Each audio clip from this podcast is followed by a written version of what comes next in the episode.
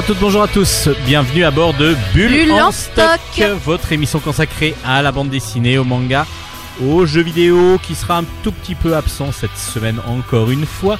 C'est Steven au micro. Et nous sommes ensemble pour plus d'une heure euh, afin de vous présenter justement les nouveautés des mondes graphiques que nous aimons découvrir et surtout que nous aimons partager avec vous. Je dis nous parce qu'évidemment la spécialiste manga bien est présente. bien présente. Oui, parce qu'elle nous avait manqué une semaine et puis bah maintenant elle ne manque plus. Et puis Ah bah non, du je coup, je m'en vais plus maintenant, ça y est. ah bah peut-être qu'après on voudra que vous partiez, mais non, non pour l'instant c'est pas vrai, c'est pas vrai, c'est pas vrai. C'est pas Donc, encore d'actualité. Hélène qui est avec nous pour la chronique manga. Konnichiwa minasan. On va donc commencer par votre chronique, Eh bah oui, comme d'habitude. avec très grand plaisir. Toujours par les chroniques manga, ensuite on enchaînera donc sur beaucoup beaucoup de chroniques BD parce qu'il y a plein de sorties, comme euh, partout. euh, là à la rentrée, euh, c'est assez foisonnant et puis comme il y a eu du retard en plus euh, avec euh, la Covid qui a fait tout bloquer, bah évidemment les sorties sont soit décalées carrément d'un an ou alors ben faut rattraper le retard des trois mois qui ont été bloqués euh, dans la fabrication et ainsi de suite. Donc on reçoit pas mal de choses, il y a beaucoup de choses à lire, donc on va essayer de, vous, de se dépatouiller là-dedans. Et de vous combler. Et ben on va essayer en tout cas de trouver des bonnes choses à lire. Allez, on commence tout de suite avec la chronique manga d'Hélène. Ikimasho Bonne émission à tous. Ohayo, Wagabitch. Chronique manga. Dans Bilan Stock, il y a du manga et Hey. dans le manga, il y a toujours une chroniqueuse. Et fait- et c'est Hélène. Et qui va nous Coucou. présenter. Deux mangas cette semaine. Allez-y. Eh bah oui, je vais commencer par un manga français qui est sorti chez Glénat et qui s'appelle Mortician. Le tome 2 du coup est sorti euh, très très récemment et euh, le tome 1 par contre euh, beau il y a deux ans je crois. Donc c'est une série qui est entrecoupée, enfin qui a de longues pauses entre chaque tome. Mais c'est pas c'est parce que c'est un spin-off d'une autre série. Bref, ça s'appelle Mortician et c'est écrit par Van Ra. Et donc nous avons pour le moment le tome 2.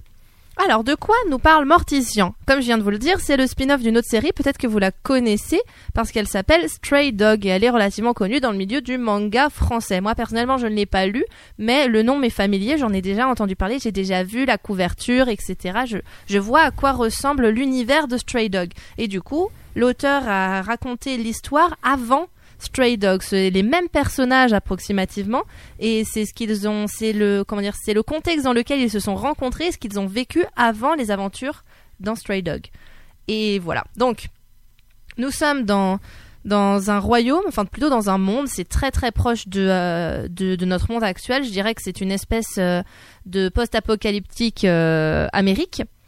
Et euh, la, il y a en fait dans le monde existent les humains et les karats, qui sont des espèces de euh, d'hybrides entre animaux et humains, qui sont aussi appelés des démons. Et en fait, les humains ont asservi les karats parce qu'ils leur font peur, parce qu'ils sont puissants, parce qu'ils ont des pouvoirs magiques. Et plutôt que euh, de prendre le risque qu'ils euh, gagnent en puissance et qu'ils écrasent l'humanité, ils ont décidé de, du coup de de prendre le, le taureau par les cornes, si je puis me permettre, et à la place de les asservir, de les réduire à l'état de euh, comment dire de, tiers monde en fait, de tiers de tiers état, mais dans l'état parce qu'ils vivent dans des bidonvilles, etc. Et comme ça, ils sont ils sont un peu plus tranquilles parce que eux, ils sont trop occupés à essayer de sortir de la misère pour s'en prendre aux humains, en tout cas dans la tête euh, dans la tête des politiciens humains. Et du coup, dans ce dans ce tome 2, ce qui s'est passé à la fin du tome 1, c'est qu'il y a eu une espèce d'attentat. Et du coup, dans le tome 2, ils vont essayer d'aller à la rescousse euh, des gens qui étaient aux alentours des attentats. C'est très inspiré de faits réels, encore une fois. hein. Ça se voit que c'est, ça a été récemment écrit par un Européen. Euh, du coup, d'ailleurs, ce qui euh, et les personnages principaux ont pour but d'essayer de, euh, re-rendre, comment dire, une espèce de d'humanité entre guillemets aux karats. Ils veulent que les karats et les humains soient traités euh, de façon égale. Notamment, l'un des personnages principaux qui s'appelle Senri est chirurgien dans une très grande, euh, dans un très grand hôpital et il veut, euh, il veut faire en sorte que les soins puissent être donnés de la même manière à tout être vivant sur, sur Terre, dans la ville en tout cas où il se trouve, pour ensuite que ça s'étende un peu partout. Le serment d'Hippocrate. On doit soigner Exactement. tout le monde de la même façon. Exactement. Bah, justement, il, euh, il le cite ainsi que la, ainsi que sa supérieure qui essaie de faire changer les choses dans son hôpital. Elle vient tout juste d'être nommée. Elle, euh, justement, il cite tous les deux le serment d'Hippocrate, etc. En disant, euh, en disant que tout le monde doit être, euh, doit peut, peut avoir accès aux soins, peu importe son façon, origine, peu importe sa race, etc., etc. Euh, alors, que puis-je dire du coup sinon sur Mortician? Alors, j'ai beaucoup aimé l'univers qui est très intéressant, très riche. Les dessins sont, sont, sont sublimes. C'est tout à fait le genre de dessin que j'aime bien, je vous le dis souvent. Du coup, je pense que vous imaginez à peu près quel genre de dessin c'est. Le côté assez raffiné, des, euh, des traits, tous les personnages sont beaux. Je sais que ça peut énerver, moi j'adore. Je l'ai déjà dit, je le redis. À partir du moment où tous les personnages sont beaux, je trouve que les dessins sont beaux. Non, j'exagère. Mais euh, en tout cas, il y a beaucoup de détails dans les dessins avec, euh, avec aussi les comment dire les décors parce qu'en plus il y a une vraie différence. Enfin il veut l'auteur veut marquer la différence entre les bidonvilles où vivent les carats et euh, les espaces beaucoup plus fortunés où vivent les humains. Et du coup c'est très que je peux dire, euh, spoiler un truc? Bah on, on peut-être. va plutôt l'appeler l'autrice. ah bah oui. Oui mais je disais auteur avec un e. Je sais que c'est une femme Ah oui, mais je pensais auteur avec un e Non, pardon. mais vous avez dit il après. ah L'auteur il. il. Donc c'est Ah, pour ça, donc c'est ouais. elle. Vous avez bien fait. Je savais que c'était une femme, mais par réflexe, j'ai dit il. Oui, en plus, je sais que c'est une femme. Je me suis renseignée un peu du coup sur euh, sur Vanra avant de avant de, de vous chroniquer le manga. Je suis désolée. Non, vous vous faites bien de me non, de mais me voilà, corriger. c'est pour ça, comme je, comme vous avez, vous avez dit il, je me suis dit que vous saviez peut-être pas que c'était, euh, c'était une autrice. Non, non, vous avez Donc c'est une autrice qui. euh, Donc oui, je vais dire autrice parce que même si je sais que c'est une femme, à force de dire auteur, je vais encore dire il sans faire exprès. Donc euh, l'autrice euh, veut, euh, veut vraiment faire en sorte qu'on voit la différence entre les moments où on est dans des zones privilégiées et des zones où on ne l'est pas. En plus, justement, je vous dis qu'il y a un, attentat, donc forcément il y a des décombres et pareil, c'est très bien représenté. En revanche, parce que il faut que tout n'est pas parfait, tout n'est pas tout beau. Euh, on n'a pas forcément euh, toujours la possibilité d'admirer cette, euh, cette qualité graphique parce que il y a beaucoup, beaucoup, beaucoup d'informations, beaucoup de bulles, beaucoup de dialogues. Il y a eu des moments où j'avais l'impression de lire un Tintin. Parce que Tintin, ça parle Tintin, beaucoup. il y en a pas tant que ça. Ah, il y a des Et passages on, on parfois. va dire plus peut-être euh, Blake et Mortimer ou. Ah, oui, c'est où il y vrai. en a un peu plus. Tintin, il y C'est en a vrai, un peu moins. quand Mais il y a des passages où il y a des voilà. grandes. euh, Quand j'étais enfant, je me souviens qu'il y avait quelques fois des passages où je me disais, suis un peu long quand même. Après, Oui, j'avais puis 8 on- ans, on mais euh, essayait de passer un petit peu. voilà. Mais là, c'est vrai que quand vous quand on feuillette un petit peu, il y a des doubles pages des fois où on a l'impression que c'est il y a plus de texte que d'images. Il y a plus de texte que d'images, oui, oui, oui, oui. Et ça, ça devient, ça prend beaucoup de, de, de lourdeur de place, c'est longuet au bout d'un moment. Et malheureusement, il y a, il y a beaucoup de choses qui sont, euh, beaucoup de portes qui sont ouvertes dans le tome 1 et qui, et on n'a pas les explications, on ne voit pas ce qui se passe dans le tome 2. Mais on aura peut-être dans le tome 3. Oui, mais sauf que si, euh, si je dois encore attendre deux ans pour Ah, le mais- tome 3, Alors c'est la grosse frustrant. difficulté de, de, de ce qu'on de ce qu'on voit dans le manga. J'en ai déjà parlé dans une émission précédente. Euh, c'est que pour l'instant le manga en France quand il quand il arrive, il est déjà paru pour beaucoup euh, au Japon. Ce qui fait que on a juste entre guillemets la traduction à faire pour qu'il sorte. Donc Oui, c'est pour ça qu'une parution tous les deux mois c'est facile. Une parution d'un- d'un- d'une nouveauté tous les deux mois c'est facile parce que la série est déjà quasiment finie voire finie au Japon. Il y a juste la traduction à faire. Là, c'est vraiment. moins vrai pour les grosses, Alors pour les maintenant, grosses oui, séries parce qu'ils sont maintenant. arrivés justement à Fairy Tail et ainsi de suite, Voilà. à, à une parution normale. Donc du coup, on attend tous les ans. Oui. Et là, c'est deux ans pour bah, comme comme un- comme une bande dessinée Mais franco-belge. même un peu plus parce que là c'est une deuxième édition donc j'ai dit deux ans tout à l'heure pour le tome 1 mais je me demande si la première édition du tome 1 n'est pas encore plus ancienne. J'avais Bon. j'ai pas envie de vous dire de bêtises mais je crois. Mais après voilà, il y a vraiment beaucoup d'informations. Après je me dis si ça se trouve c'est parce que c'est un spin-off. C'est dans je n'ai comme je vous l'ai dit, je n'ai pas lu Stray Dog. Peut-être que Stray Dog est moins enfin il y a moins d'explications et plus d'action. Mhm. Mais là comme c'est un spin-off, l'aut- l'autrice veut en profiter pour pouvoir nous donner euh, les clés qu'on n'avait pas pu avoir dans Stray Dog. C'est très fort probable, je pense que c'est ça. Euh, mais en attendant, ça alourdit énormément la lecture de, euh, de Mortician et je trouve ça dommage parce que l'histoire est tellement intéressante. Il y a un passage où il y a une enfant qui est disparue, elle a disparu dans le tome 1 et euh, on ne, du coup son père va à sa recherche, justement c'est le chirurgien, il va à sa recherche dans le tome 2, première, les dix premières pages du tome 2, il, ne parle que d'elle. Et à passer la onzième page, d'un coup, il raconte sa vie à un personnage qu'il croise. Et il ne, il ne parle plus du tout de sa fille et il ne se met pas à sa recherche. Et je me suis dit, mais on, de- on attend ça, on attend quelque chose et on ne l'a pas. Pourtant, j'ai quand même beaucoup aimé, j'ai vraiment envie de lire le prochain tome. mais c'est faut faut faut avoir envie de lire. Enfin, c'est bête à dire parce que j'ai envie de lire quand je euh, quand je lis un manga, mais il y a vraiment beaucoup d'informations et ça peut être euh, ça peut prendre beaucoup de poids au bout d'un moment. Mais ça n'empêche pas le- ça n'empêche pas l'univers d'être vraiment intéressant justement grâce à cette richesse aussi. C'est vrai que pour le coup, on peut pas reprocher au manga d'être pauvre. Donc le premier tome, je viens de vérifier, est bien sorti il y a deux ans. Il y a deux ans. Bon bah Deux autant pour pile- moi. Deux ans pile euh, entre les deux. Désolé. Ok, autant non mais il n'y a pour pas moi. de problème, c'est juste que voilà, c'est une un rythme assez euh, normal pour euh, de la BD franco-belge, surtout que là c'est du coup du manga, donc c'est une pagination quand même énorme. Oui, Les dessins sont très très fins, très fouillés. Euh, Il y a quand même beaucoup beaucoup de détails, oui. donc c'est vraiment un boulot énorme. Ah oui, Parce oui, que mais là, elle ça est toute clair. seule. hein. Il n'y a pas de, y a pas d'aide, alors qu'il y a des assistants dans les mangas japonais. Les mangaka ont des assistants. Souvent, ils font des personnages principaux et il y a des gens qui vont faire les décors, qui vont faire euh, les, les meubles et ainsi de suite. Donc tout ça, euh, elle, euh, elle, est- elle, tout elle fait le tout fait seul toute et seule, et c'est vrai superbe. que ça- Je trouve que les planches sont quand même très très belles. Ah bah c'est sûr que le travail graphique est absolument incroyable. C'est peut-être aussi pour ça que parfois je voyais les bulles, ça me dérangeait parce que je me disais mais je veux savoir ce qu'il y a derrière la bulle tellement c'est beau. Voilà, Le- c'est ça, c'est peut-être, c'est un euh, petit chef-d'œuvre. C'est un petit chef-d'œuvre riche Graphique. en graphiquement et euh, même euh, historiquement parlant, enfin plutôt euh, narrativement parlant, et riche et beau. Et c'est euh, et vraiment, je vous le conseille parce que mal- malgré ce grand nombre d'informations, il est quand même vraiment vraiment chouette. Donc ça s'appelle Mortician. Mortician The Dark Fairy Tales, euh, écrit par Van Ra, donc autrice française, est sorti aux éditions Glénat. Et donc il y a deux tomes Eh qui oui. sont sortis pour l'instant.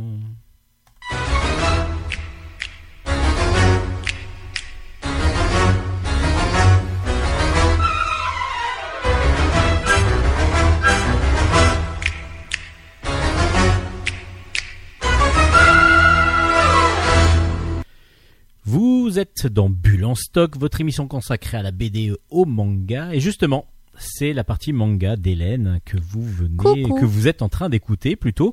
Oui, Et on arrive donc à la deuxième chronique de, de cette semaine. qui sera la dernière avec une, une- série, une réédition d'une série culte de l'univers manga qui s'appelle Shobits. Et oui, c'est une des, un des premiers mangas que j'ai acheté. Ah oui, Enfin oui, j'en ai pas acheté beaucoup, mais enfin si maintenant j'en achète davantage. Mais euh, j'ai, m'avait été conseillé avec Ah, Monster à l'époque. ah bah et, oui. et du coup, c'est deux, deux séries que j'ai et, et qui sont vraiment absolument géniales. Bah du coup, Pika Édition nous offre une nouvelle, une réédition de ce manga collector avec à chaque fois euh, vendu dans, avec le manga une, une carte, euh, comment dire, un artwork euh, du coup des, des autrices parce que justement, c'est Shobit, c'est écrit par Clamp, Clamp qui est donc un cercle de mangaka féminin, entièrement féminin, qui a commencé son activité en 1989 et du coup qui continue encore. euh, je, ne prétendrai pas vous dire quelle est leur plus récente œuvre, mais par exemple, euh, récemment, ils ont fait Code Geass. Ça veut dire que depuis 4, ils ont commencé en 89 avec des œuvres telles que euh, Cardcaptor Sakura, Shobit, etc. Ils ont continué en faisant par exemple Code Geass récemment, qui est un animé absolument magnifique. Ah, il faut pas que des animés, c'est aussi des mangas qui Oui, sont mais adaptés. Code Geass en l'occurrence n'est qu'un animé. qu'un animé, d'accord. Il n'y a pas de, il n'y a pas de version manga. Comme Tsubasa pas- Chronicle aussi, qui est aussi une œuvre de Clamp. Les deux sont uniquement des animés, alors que Shobits ou Cardcaptor Sakura sont à la base des mangas qui ont été adaptés en animé, en effet. que Sakura chasseuse de cartes était vraiment une des plus grandes euh, séries animées euh, Ah, une de, de, l'époque de des années l'époque. 80 90 Même de tous les temps, encore aujourd'hui, beaucoup de gens connaissent encore. euh, En tout cas, au Japon, il y a eu, il y a eu, euh, c'est revenu en force il y a deux ans, je crois, Cardcaptor Sakura, à peu près en même temps que Sailor Moon, et ils ont, euh, ils ont ressorti beaucoup, beaucoup de goodies, etc., pour fêter l'anniversaire de la série et tout et tout. donc ça c'est pour Clamp Ça, et Clamp. est une des premières œuvres de Clamp Oui, et donc c'est ils l'ont sorti originalement en 2001 quand même. Ah non, en fait, elle est pas si non en France en 2001. France. Non, moi je vais écrire Japon 2001 et Ah bah VF voilà. en 2002, vous voyez. bah voilà non du coup bah voilà 2001 ben, mais c'est pour C'est je- plus récent que ce que je croyais en fait. bon ça hein. fait quand même 19 ans Mais Ça fait quand même du... Oui, c'est vrai. ça- oui, c'est vrai. Je- oui, j'ai- 19 ans c'est mon âge donc vous voyez Merci Ah de rigoler. On continue. C'était naturel. Donc, Donc- de quoi parle Shobits Eh bien, Shobits, ça parle d'un monde dans le... ça se passe dans notre monde, ça se passe à Tokyo. Et en fait, les tout, quasiment tous les hommes, enfin les hommes avec un grand H, donc les femmes aussi, euh, en tout cas dans les grandes villes, possèdent un PC. J'imagine que pour vous, un PC, c'est euh, un écran avec un clavier, avec possiblement une petite pomme dessinée à l'arrière, ou alors Ah non. un autre truc. Le PC n'est pas une petite pomme justement. Ah bon, bah, PC c'est personnel fois, computer. Oui, ah bah si, oui, on si, pourrait, si, aussi, si, on justement. Mais il est vrai que PC, on le fait souvent référence aux, aux autres, oui, plutôt. D'accord. Enfin, bon, en tout cas, c'est un ordinateur un familial ordinateur ou familial. personnel, exactement. Voilà, voilà. Euh, parce que bah alors oui non oui Non, oui non, PC et Mac. Oui c'est ça pardon. J'ai inversé PC et Mac c'est pour ça. Bref euh, donc pour nous c'est ça c'est à ça que ressemble un ordinateur. Mais non les PC dans euh, les PC dans Showbits en fait sont des euh, androïdes.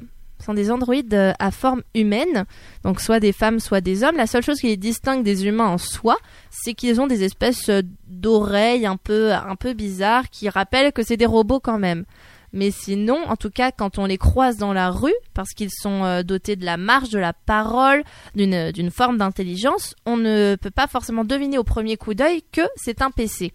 Et du coup, dans notre euh, dans Showbits, on fait la rencontre d'un jeune qui s'appelle Hideki, qui est un étudiant qui n'avait pas les moyens de s'acheter un PC, il était trop pauvre, mais qui un jour tombe sur un PC qui était qui a été euh, jeté enfin béné en fait. Et il tombe dessus il se dit waouh mais il est génial ce PC et tout. Et euh, il était du coup il est trop content. Il se dit super un PC gratuit tac tac tac il embarque avec lui. Il trouve un moyen de l'allumer. Il a un peu galéré pour réussir à l'allumer mais il y arrive. Et euh, du coup sauf qu'en fait le PC a été complètement réinitialisé. Elle n'a aucune euh, mémoire. Elle n'a pas de base de données euh, de base de données d'origine et du coup, il se retrouve à être obligé de tout lui apprendre. Sauf que comme il n'y connaît rien en PC, bah, il lui apprend plus les choses de la vie humaine que les choses que doit savoir euh, faire un PC. Et il va l'appeler Chi parce que Chi c'est le seul son qu'elle arrivait à prononcer quand elle est euh, quand elle est née entre guillemets, quand il l'a quand elle a redémarré. Merci. Et du coup, bah, il y a toute une histoire qui se crée, tout un lien assez profond qui se crée entre Chi et Hideki. Hideki qui commence à beaucoup s'attacher à elle parce que il- à plusieurs moments, il en oublie en fait que c'est un PC et même Chi euh, nous montre qu'elle a un- elle n'a pas un comportement justement typiquement d'ordinateur parce qu'elle aimerait trouver le bonheur et elle aimerait trouver celui qui est fait pour elle, celui elle a, qui elle est a pour des moi. émotions. Elle a des elle émotions. ressent petit à petit bah, ce, que, ce que peut ressentir un homme. Voilà, un humain. un humain. s'humanise beaucoup. Et du coup, Hideki est un peu troublé parce qu'en même temps, il, euh, il est fait plutôt partie des gens qui sont d'avis qu'il ne faut pas remplacer les humains par les PC. Et il voit beaucoup de couples qui se brisent autour de lui, par exemple. Enfin, autour de lui. Il sait que beaucoup de couples ont été brisés, par exemple, parce que l'un des deux s'est plus attaché à son PC qu'à son compagnon et finalement a choisi de, euh, a choisi de se séparer de lui. Enfin, même, même pas choisir. En fait, il s'est séparé de lui et le compagnon a été obligé plutôt de partir parce que euh, c'était plus possible de, vivre dans ces conditions. Il se faisait oublier carrément.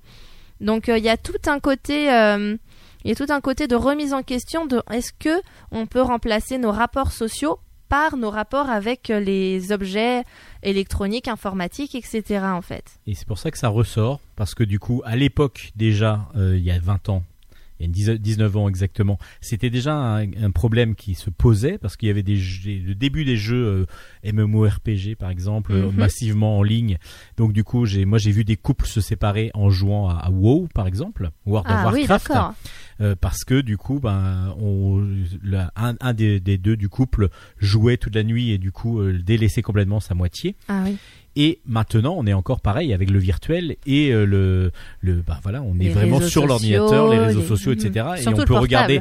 Des fois, vous allez, euh, par exemple, au restaurant, vous voyez une famille et puis tout le monde est sur son téléphone, alors Ah qu'ils oui. ne se parlent même plus. Mm, mm, mm. Donc il y a vraiment le côté euh, humain n'est plus aussi important parce que on a le virtuel qui est là pour le remplacer entre guillemets. Et C'est là le danger aussi de, de on tout a l'impression de rester tout le temps proche euh, de nos amis ou de nos camarades, etc. Puis finalement, en fait, en gardant un lien uniquement virtuel avec eux, on s'éloigne en on même temps s'éloigne aussi. Et puis Mhm. surtout, en restant que sur le virtuel, on s'éloigne aussi de ceux qui sont de autour de, ceux nous. qui sont autour de nous Et physiquement. c'est pour ça que Showbiz, je trouve, est encore encore un propos très très moderne et très euh, Ah, qui- qui est complètement, au goût du complètement jour. dans- hein. au goût du jour. Et pourtant, c'est un- une œuvre qui date d'il y a 19 ans. Et oui. Et oui, et oui, et franchement, c'est vraiment une œuvre qui est magnifique. Alors déjà, c'est du Clamp pour ceux donc qui connaissent déjà d'un point de vue graphique. Clamp, c'est euh, Il y a rien à redire. C'est- C'est, ils ont leur propre patte. C'est, c'est beau. C'est sans, sans retenue. Ça n'a. et C'est marrant parce que ils ont pas de complexe de parler de. Bah, par exemple, Hideki, c'est un, du coup, c'est un étudiant seul et puceau qui fait une belle collection de magazines porno et euh, c'est, ouvertement dit que euh, que parfois quand il se retrouve tout seul avec avec euh, Chi qui est qui a un corps de la tête aux pieds de femme, bah il Superbe corps en plus. Superbe corps en plus, bah forcément il y a Bobby qui se réveille quoi. c'est dit explicitement, vous voyez. Enfin, il n'y a pas de complexe dans ce manga, contrairement à ce qu'on peut parfois reprocher aux mangas qui font genre, mais en même temps, mais en même temps qui montrent pas réellement les choses. Là, celui-là, c'est assumé à 100%. Rien que pour ça, c'est intéressant d'un point de, enfin de, représenter les humains de cette manière, je trouve. Alors après, c'est loin d'être porno. Hein. ah non, c'est loin d'être c'est porno. pas du tout, c'est pas du tout porno. C'est juste que C'est dit c'est dit, les, les réactions de, et assumé. de voilà, c'est dit et assumé les Ah oui, réactions. non, il y a C'est aucune vraiment scène sur les réactions, on explicite. n'est pas sur des scènes Ah non, oui, il explicites. y a aucune scène explicite, c'est vraiment la- les réactions bah, de tous les jours, quoi. Enfin, que n'importe qui pourrait, que n'importe quel garçon qui n'a jamais vu de femme nue aurait s'il en voit une, quoi. Mais c'est pas montré, c'est dit, on, on devine, il, euh, parce qu'il est gêné, etc., etc. Enfin bref, c'est, enfin bref, d'un point de vue graphique, c'est, sublime. hein, c'est, il y a, il y a une moi ce que j'aime beaucoup c'est les c'est les contrastes c'est l'utilisation du noir et blanc qui est vraiment bien maîtrisée avec euh, une espèce de profondeur de champ euh, qui peut être très très intéressant. Alors beaucoup moins de détails par contre en effet dans les scènes dans les scènes de base euh, contrairement donc à Mortician qui est détaillé et qui est magnifique. On a l'impression d'être dans la ville avec eux. Là c'est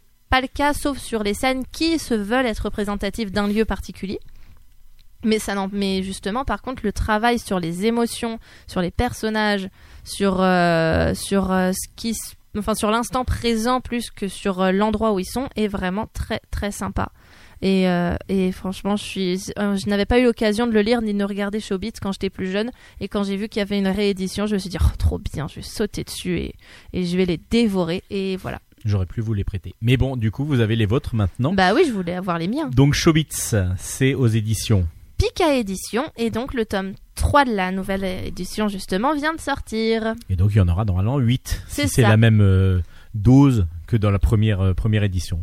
Moi, en tout cas, j'en ai huit. semble-t-il, oui. Donc euh, ça, ça doit être à peu près pareil. Ils vont sortir 8 tomes. Mais c'est une très bonne chose de ressortir comme ça des anciens. euh, Surtout, c'est du grand classique et on les trouvait plus. Et c'est vrai que c'est superbe. Mhm, ça fait plaisir. Merci Hélène pour bah, cette rien, fait plaisir. chronique manga de cette semaine. On va passer un petit peu de musique et comme on a pris l'habitude maintenant, je vous dis pas ce que c'est. C'est une musique tirée d'un film. Et il faut deviner. Il faut deviner, je vous le dis juste après.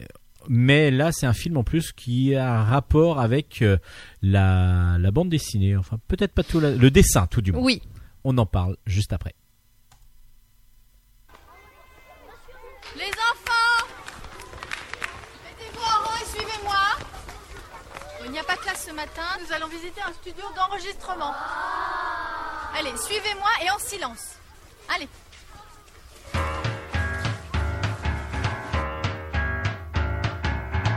On n'est pas à une bêtise près, faisons-la et voyons après. Tu verras qu'un saut dans une flaque, ça vaut bien toutes les paires de claques. On n'est pas à une bêtise près, faisons-la et voyons après. Tu verras que sonner au port et s'enfuir avant qu'on sorte, ça vaut le coup.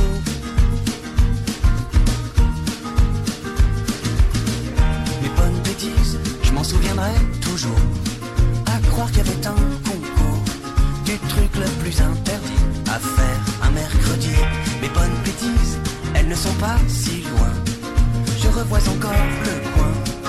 J'y grattais pendant un bail la peinture qui s'écaille. Notre poésie, c'était peinard et sans corbeau et sans renard. Qu'on l'écrivait à grands coups de pied dans un ballon. Une vitre en moins, je prends du galon. Je grandissais. On n'est pas à une bêtise près. Faisons-la et voyons après. Tu verras qu'un saut dans une flaque, ça vaut bien toutes les paires de claques. On n'est pas à une bêtise près. Faisons-la et voyons après. Tu verras que sonner au port et s'enfuir avant qu'on sorte, ça vaut le coup.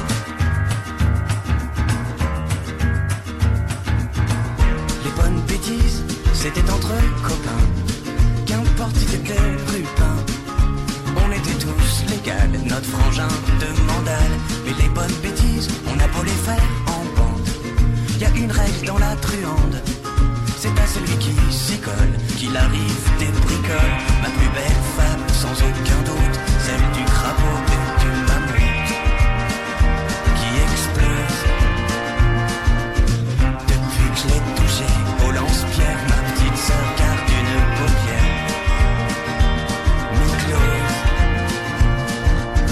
On n'est pas à une bêtise près, faisons-la et voyons après. Tu verras qu'un saut dans une flaque, ça vaut bien toutes les paires de claques. On n'est pas à une bêtise près, faisons-la et voyons après. Tu verras sonner au port et s'enfuir avant qu'on sorte, ça vaut le coup. On n'est pas à une bêtise près, faisons-la et voyons après. Tu verras qu'un saut dans une flaque, ça vaut bien toutes les paires de claques. On n'est pas à une bêtise près, faisons-la et voyons après. Tu verras sonner au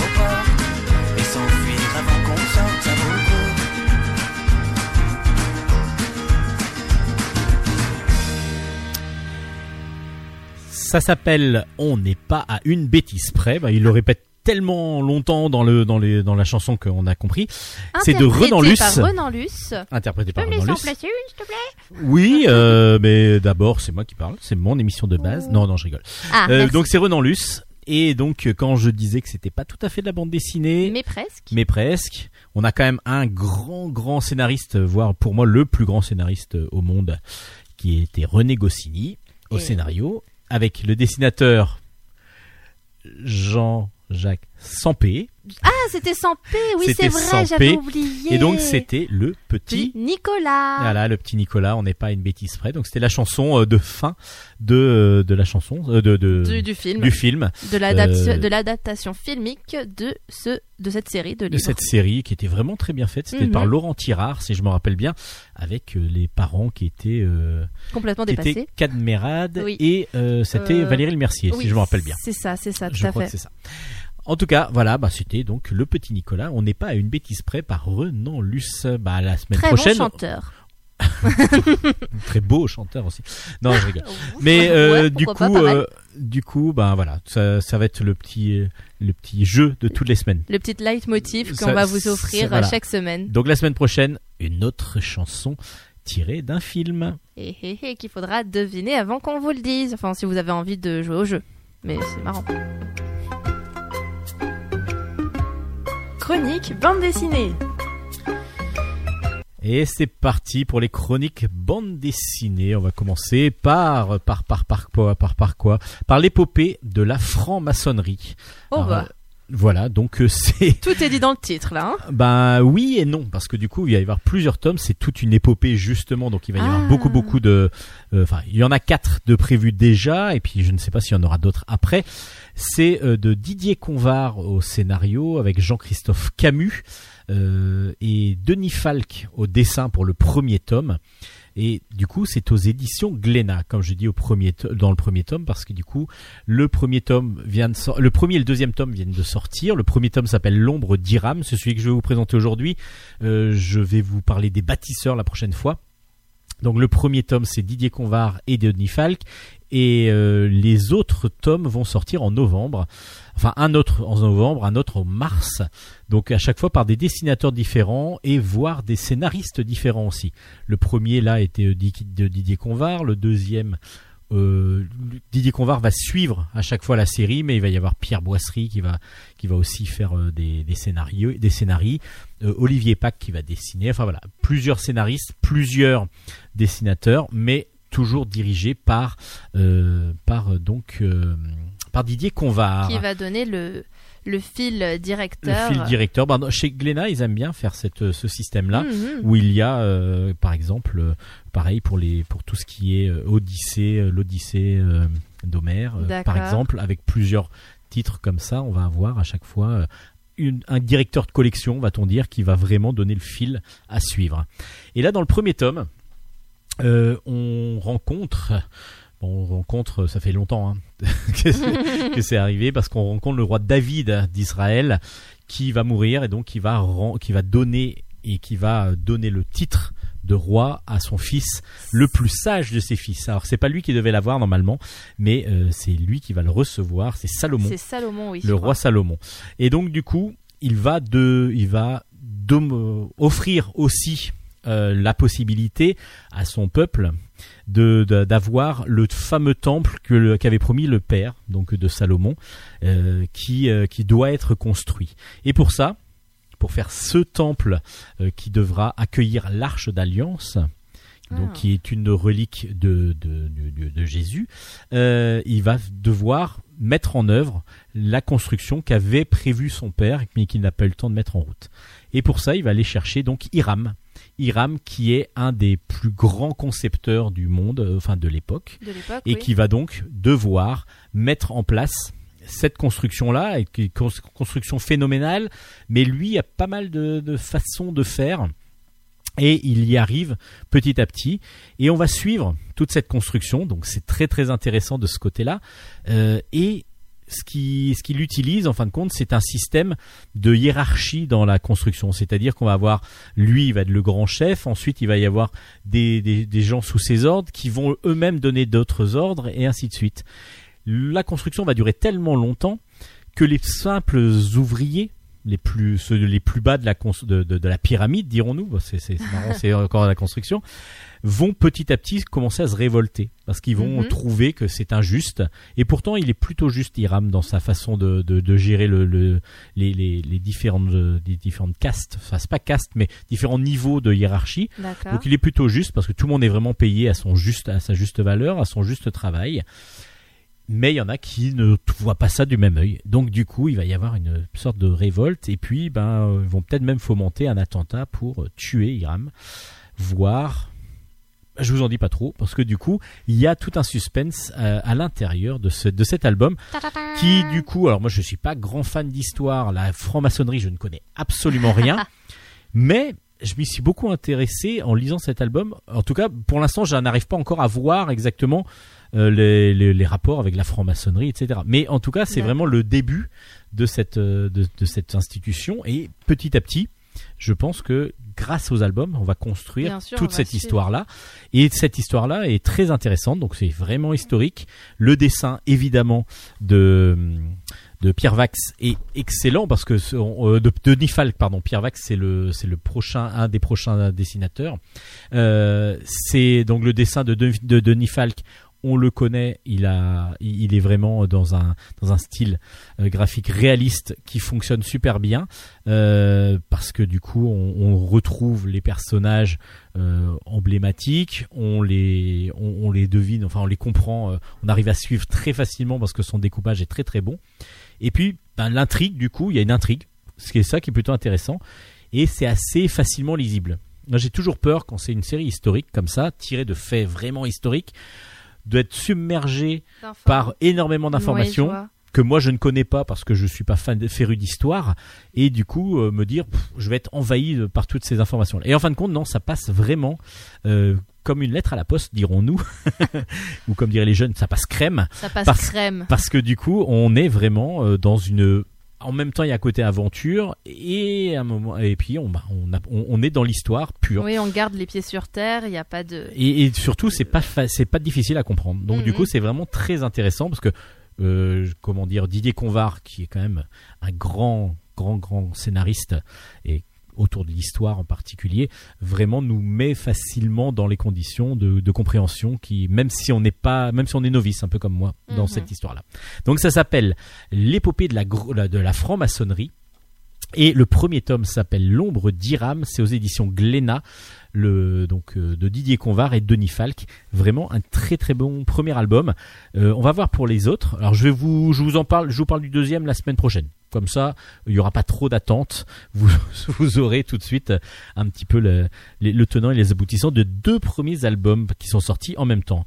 Et puis on va continuer sur l'histoire, tiens, parce qu'il y a une, une chaîne YouTube qui s'appelle Nota Bene. Je sais pas si vous connaissez. Ah, moi, je connais, moi. Voilà, donc c'est de Benjamin Brio, cette chaîne YouTube. C'est Benjamin Brio euh, arrive à vulgariser très facilement les l'histoire justement. Des faits à- historiques, euh, parfois des anecdotes, parfois, C'est ça. parfois des vrais faits assez précis et Bah, Et il fois- retrace beaucoup l'histoire ouais, en général, mais en plus en utilisant des anecdotes et des ainsi de suite, ce anecdotes, qui des fait que trucs un peu cocasses qui donnent envie de, euh, qui, enfin comment dire, qui attirent un peu plus euh, la curiosité peut-être euh, des, C'est- de ceux qui regardent ces vidéos. c'est ça. Et puis en plus, les jeunes du coup sont Voilà. peut-être plus, plus attirés parce que c'est un peu le prof qu'on aimerait bien avoir avec euh, qui dit plein de choses et puis qui euh, qui vraiment euh, vraiment a plein plein d'anecdotes et justement alors là cet album là c'est carrément fait pour ça Euh, donc ben, euh, Mathieu Mariol euh, au scénario donc a adapté euh, Nota Bene euh, avec Christian Paty alors Christian Paty qui fait un super boulot encore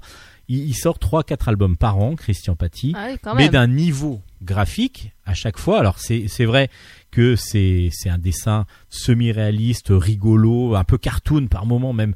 Euh, dans mais mais il est les angles de vue, les les positions des personnages, la caricature des personnages et tout ça, mais c'est d'une drôlerie. Toutes cases, toutes les cases, il y a vraiment des trucs à découvrir. C'est génial. Il y a Vraiment, son il y a une dynamique dans son dessin tout le mais temps. tout le temps. Ah tout le temps et il- que je, quand je vous avais présenté euh, les Marilyn Monroe là, de chez Dupuis euh, il y avait eu Chaplin etc et il fait plein d'albums comme ça tous les ans Mhm. et c'est absolument génial comme graphisme donc du coup nota bene graphiquement vous allez adorer et là cette fois-ci sur ce troisième tome c'est la mythologie nordique et c'est aux Oh. éditions Soleil toujours Euh, donc euh, du coup le troisième tome c'est sur la mythologie nordique Ce qui est au Et goût du jour, c'est assez, euh, c'est assez apprécié en ce moment en plus Alors, avec c'est euh, Assassin's apprécié. Creed Valhalla qui va sortir Alors, bientôt et tout. Il y a Oui, des mais on est plus, qui sont alors on est plus sur vraiment les dieux. Et on va parler de Ah, tous les oui, dieux nordiques et du coup, bah, on va parler d'Odin, mais de son euh, d'un de ses fils qui s'appelle Thor. Bah oui, bah oui. Et Thor. donc d'un de ses frères, le frère de, de, de Thor, qui s'appelle Loki. Loki Et du coup, tous ceux qui ont vu les Avengers, automatiquement, ils vont être attirés par ça parce que et tous les fans de Fortnite aussi, c'est un peu le Et thème dans ce moment sur tout- le jeu. en plus, voilà. Et bah du coup, ils nous racontent tout. Alors c'est complètement délirant, hein, parce que, alors ce- ce- certes, ce sont des dieux qui peuvent mourir. Donc ça Mhm. déjà c'est une originalité par rapport aux autres dieux d'autres peuples. Mais par contre, euh, ils- comment ils sont allés chercher l'hydromel, comment ils ont volé l'hydromel à, à des nains, euh, comment euh, ils sont, enfin il y a vraiment des, des trucs complètement délirants qui leur sont arrivés à, à toute cette fratrie parce que du coup Odin a fait plein d'enfants. Mais euh, voilà, il a créé des enfants à partir de plein de choses. Enfin, c'est c'est très bizarre parce que ce sont des animaux. Loki, il, il, est, il, il tombe pas amoureux, mais il fait des enfants avec des animaux. Et donc du coup, il y a des animaux qui sont des, les enfants de Loki. Après, ça existe aussi dans la mythologie grecque. Hein, aussi bien sûr bien sûr bien sûr. Et du coup ben on découvre d'un- côté léger très léger euh, ce, ce- toute cette histoire là mais ce qui est très drôle c'est que ils ont pris le parti de faire une chose c'est que les dieux se retrouvent autour d'un feu de camp et ils commencent à dire ah bah tiens j'ai une anecdote il il m'est arrivé ça. Et en fin de compte c'est une des histoires Ah, qui leur est arrivé, qui a euh, été dessiné évidemment. Donc du coup on a là vraiment l'impression que c'est des une bande de la famille qui se retrouve euh, autour d'un banquet et puis qui racontent leurs histoires euh, les plus ou moins cocasses. Et donc on a et la création des dieux euh, nordiques et après des, des anecdotes justement sur euh, comment ils ont volé l'hydromel ou d'autres. C'est très très bien fait. Graphiquement Christian Paty est toujours au top. Donc du coup c'est plutôt facile mais mais du coup c'est vrai que regardez rien que la couverture ça vous donne vraiment envie on voit justement euh, Benjamin Brio qui représente Nota Bene donc le, le site parce qu'on le retrouve aussi dans la caricaturé dans l'album il est avec le marteau de Thor justement avec des gros éclairs Mjolnir. et, et du coup, euh, on, on a déjà envie d'ouvrir l'album parce que ça nous attire énormément. Et je trouve que graphiquement, justement, Nota Bene, le premier était très agréable. Le deuxième montait, et puis là, troisième, je trouve que euh, j'ai- été surpris par plein de plans, euh, plein de, plein de, voilà, il y a de l'audace en plus dans la mise en place euh, des, personnages, dans la mise en place de, la façon de, faire. Donc, je trouve ça excellent. Donc, encore de l'histoire, vraiment mis vulgarisé, dirons-nous, ou vraiment mis au niveau de tout le monde, et c'est très très agréable. Donc ça s'appelle Nota Bene, le tome 3, c'est sur la mythologie nordique, et c'est aux éditions Soleil, une grosse recommandation de Bulle en stock.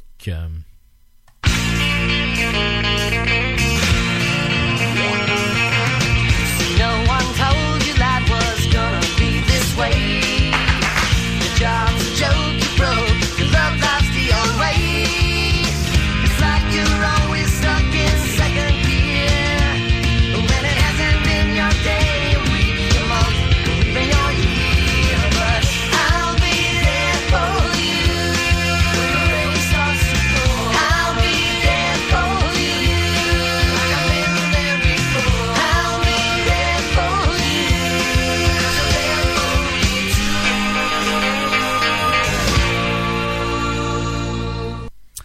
On continue, bah tiens, euh, on reste chez Soleil, pourquoi pas, euh, avec Un homme comme une autre.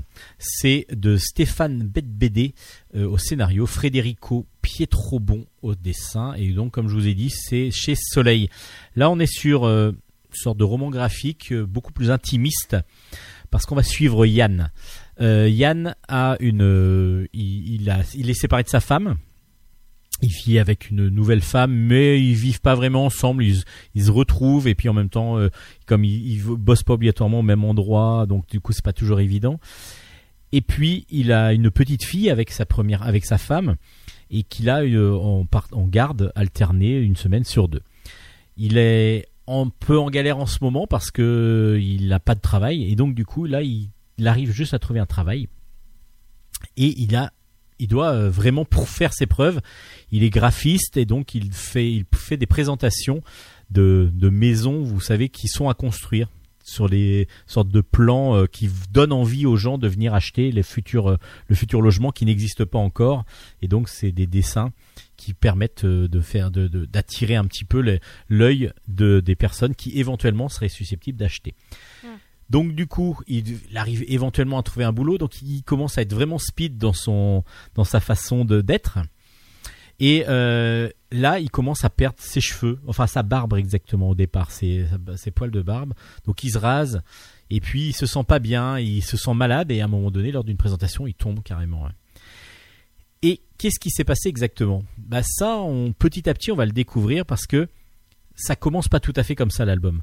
L'album commence par Yann justement avec une capuche, on ne voit pas son visage et il est en train de filmer une, une vidéo pour sa fille disant voilà, ça fait plusieurs années qu'on ne s'est pas vu, je peux pas te voir pour l'instant et je veux t'expliquer pourquoi. Et petit à petit, il va lui expliquer et nous on va suivre comme ça l'évolution de Yann qui a une particularité, c'est que euh, il va se transformer petit à petit en femme.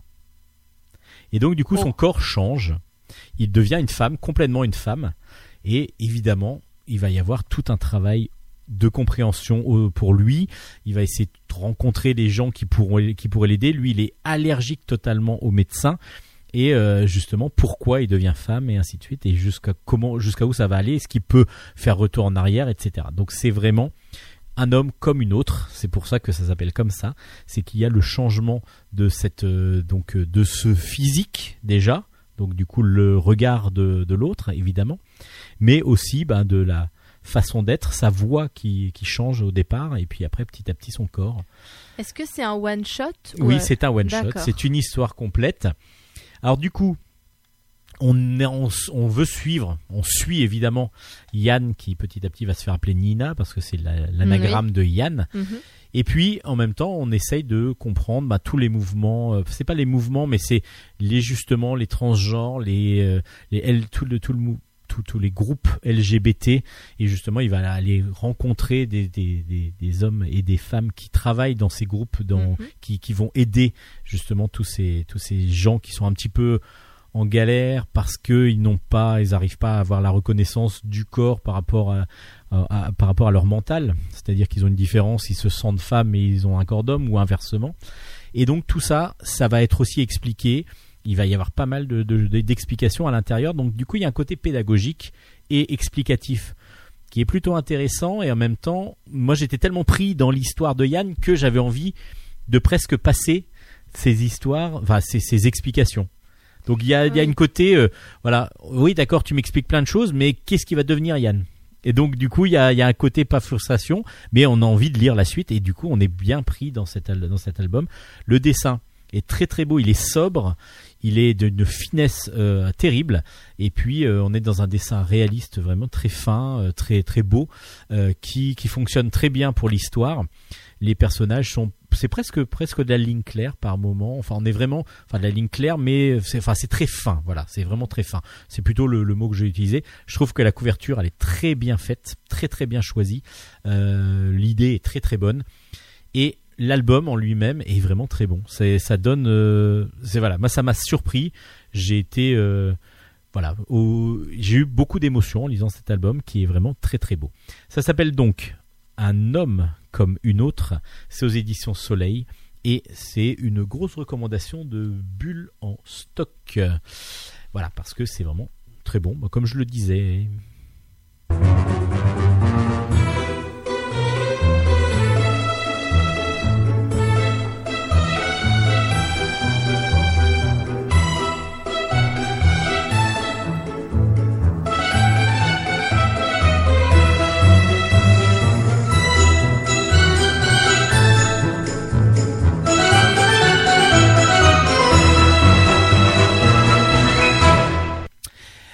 On continue avec autre chose complètement délirant. C'est euh, des gags en une planche, en une, en quatre cases souvent. Euh, c'est de James, qui est pour moi un, des grands grands maîtres de la de l'humour, de l'humour absurde en particulier. Ça s'appelle La Vérité nue. C'est un bel, un beau recueil aux éditions euh, Delcourt dans la collection Patakès que dirige James? Donc on n'est jamais mieux servi que par soi-même. Et on est sur du délire complet. Donc c'est quatre cases à chaque fois. Donc on a des humains, mais ils ont tous des têtes d'animaux. Mais vraiment c'est très réaliste dans le dessin. C'est-à-dire qu'un chien, c'est un chien, ça se voit, mais c'est un corps d'humain qui est super bien fait en plus. Donc du coup, il y a déjà ce décalage dans le- l'humanité et les animaux, mais il joue pas sur le côté animal en fin de compte. C'est vraiment l'humain qui est représenté en forme d'animal et déjà c'est euh, c'est une vision complètement euh, folle quand on regarde l'album et c'est super bien dessiné. Donc on a vraiment euh, on est le, le dessin est magnifique. Et puis bah vous voyez euh, sur une trottinette euh, une trottinette électrique, vous voyez un homme avec une tête de pigeon quoi. Donc mais vous vous dites mais c'est un délire complet. Et puis bah toutes les gags, tous les enfin c'est même pas des gags, c'est des situations de base mais à chaque fois il va y avoir un gag, un retournement qui est d'une drôlerie la plupart du temps, c'est assez fin par moment et du coup euh, on a la subtilité du truc. Des fois c'est pas fin du tout mais c'est drôle parce qu'il y a tout le décalage, il y a le côté complètement absurde. Je résiste pas à vous raconter peut-être une de ceux que je préfère. C'est un éléphant, donc un humain est éléphant et puis qui dit oh non, euh, je déteste la euh, pas la chandeleur, l'épiphanie parce qu'on va faire euh, on va on va faire les, la, le- la galette des La rois. galette des rois. Donc du coup, il dit ah, voilà, ben, galette des rois et puis il mange sa part. Puis il dit eh non, c'est déjà encore la fève. Et on se demande mais pourquoi? Pourquoi il dit ça quoi? Là, c'est les trois premières cases. Et la quatrième case, on le voit avec son avec son sa, sa couronne. Puis bah tout le monde dit bah bar bah bah. Voilà, c'est tellement bête, tellement fou que on s'y attend pas du tout. Moi, je m'y attendais pas du tout justement. Ah ouais, je l'ai quand- à partir- Vous dès l'avez- que- dès que tu as dès que vous avez dit éléphant et galette des rois, j'ai Oui, dit alors peut- ouais, mais peut- peut-être que voilà, parce que du coup je l'ai amené comme ça, mais Oui, quand on le lit, moi je voyais pas du tout le rapport et c'est et je dis mais c'est complètement fou. J'étais, je rigolais dans mon lit et j'ai été obligé de montrer à ma femme parce qu'elle comprenait pas pourquoi je rigolais et qu'elle a rigolé aussi. Et c'est vrai que Ça tout l'album est comme ça. aussi. Des fois, on est un petit peu euh, plus. C'est comme c'est comme il y a de la subtilité dans certains gags. On est vraiment en train de dire ah ouais super excellent. Mais c'est excellent. Vraiment, j'ai j'adore déjà cet auteur. Donc du coup, je suis pas tout à fait euh, partial, impartial plutôt. Optimiste, euh, Mais, euh, objectif. Objectif. voilà. Optimiste. Oh là là, Optimiste, ça va, ça on va. est on est nul Mais, niveau mais par mots, là, contre, ce la- soir. ouais, mais par contre, la vérité nue, euh, vraiment, est un très très bon album, un recueil de gags comme ça, de, de quatre planches, c'est en format en plus à l'italienne, donc c'est des petits, c'est un format carré en fin de compte, mais c'est excellent. La vérité nue de James, un chef-d'œuvre, un petit chef-d'œuvre avec plein de choses. Vous pouvez même aller piocher dedans. Vous n'êtes même pas obligé de lire tout d'un coup, parce qu'en fin de compte, pour bien digérer les différents gags, vous pouvez euh, très bien passer euh, d'un gag, piocher dedans une fois de temps en temps. C'est donc euh, aux éditions Delcourt. On passe à Dow. D-O-W. Le tome 1 s'appelle Les ailes de loup. C'est de Tilde Barboni au scénario, de Gabor au dessin, et c'est aux éditions Dupuis. Alors là, on est dans un autre style, totalement dans un autre style. Euh, on est sur de, l'espionnage, on est sur du thriller. Et donc, il y a un artiste que l'on va, que l'on découvre au début de l'album, qui est une sorte de street artiste, mais qui va dénoncer en faisant des œuvres éphémères, donc euh, qui va taguer des monuments et qui va dénoncer à chaque fois une situation, par exemple sur des enfants qui sont euh, qui, font qui font du enfin de, de l'esclavage il y a de l'esclavagisme d'enfants et ainsi de suite. Donc ils vont à chaque fois il il, euh, il y a un côté politique derrière tout ce qu'il fait comme euh, comme œuvre et ça va permettre en plus d'accéder à, à- à la à, à vaincre évidemment euh, toute une bah, les policiers vont s'en servir en fin de compte comme indice pour pouvoir pour pouvoir trouver les bah, justement les malfrats qui, qui peuvent profiter de, de la et abuser des gens des autres et puis ensuite on va suivre euh, un homme qui est euh, tatoueur. Donc qui s'appelle Alyosha. On va comprendre assez rapidement que ce serait lui le fameux Do celui qui signe donc D-O-W mais Alyosha est un, grand tatoueur, un, tatoueur de la jet set, et en particulier, il tatoue les des, des gangs mafieux, des chefs de la mafia, et euh, donc c'est, il est très reconnu pour ça. Et il va croiser par hasard, enfin pas tout à fait par hasard, parce qu'il faut qu'il se fasse soigner, une médecin justement qui s'appelle Sacha. Et Sacha, bah, euh, ils vont devenir très amis, voire un peu plus euh, si affinité. Donc ils devenir amants. Mais Sacha va donc, Alyosha va donc entraîner malheureusement Sacha dans toute cette, euh, de ce milieu mafieux.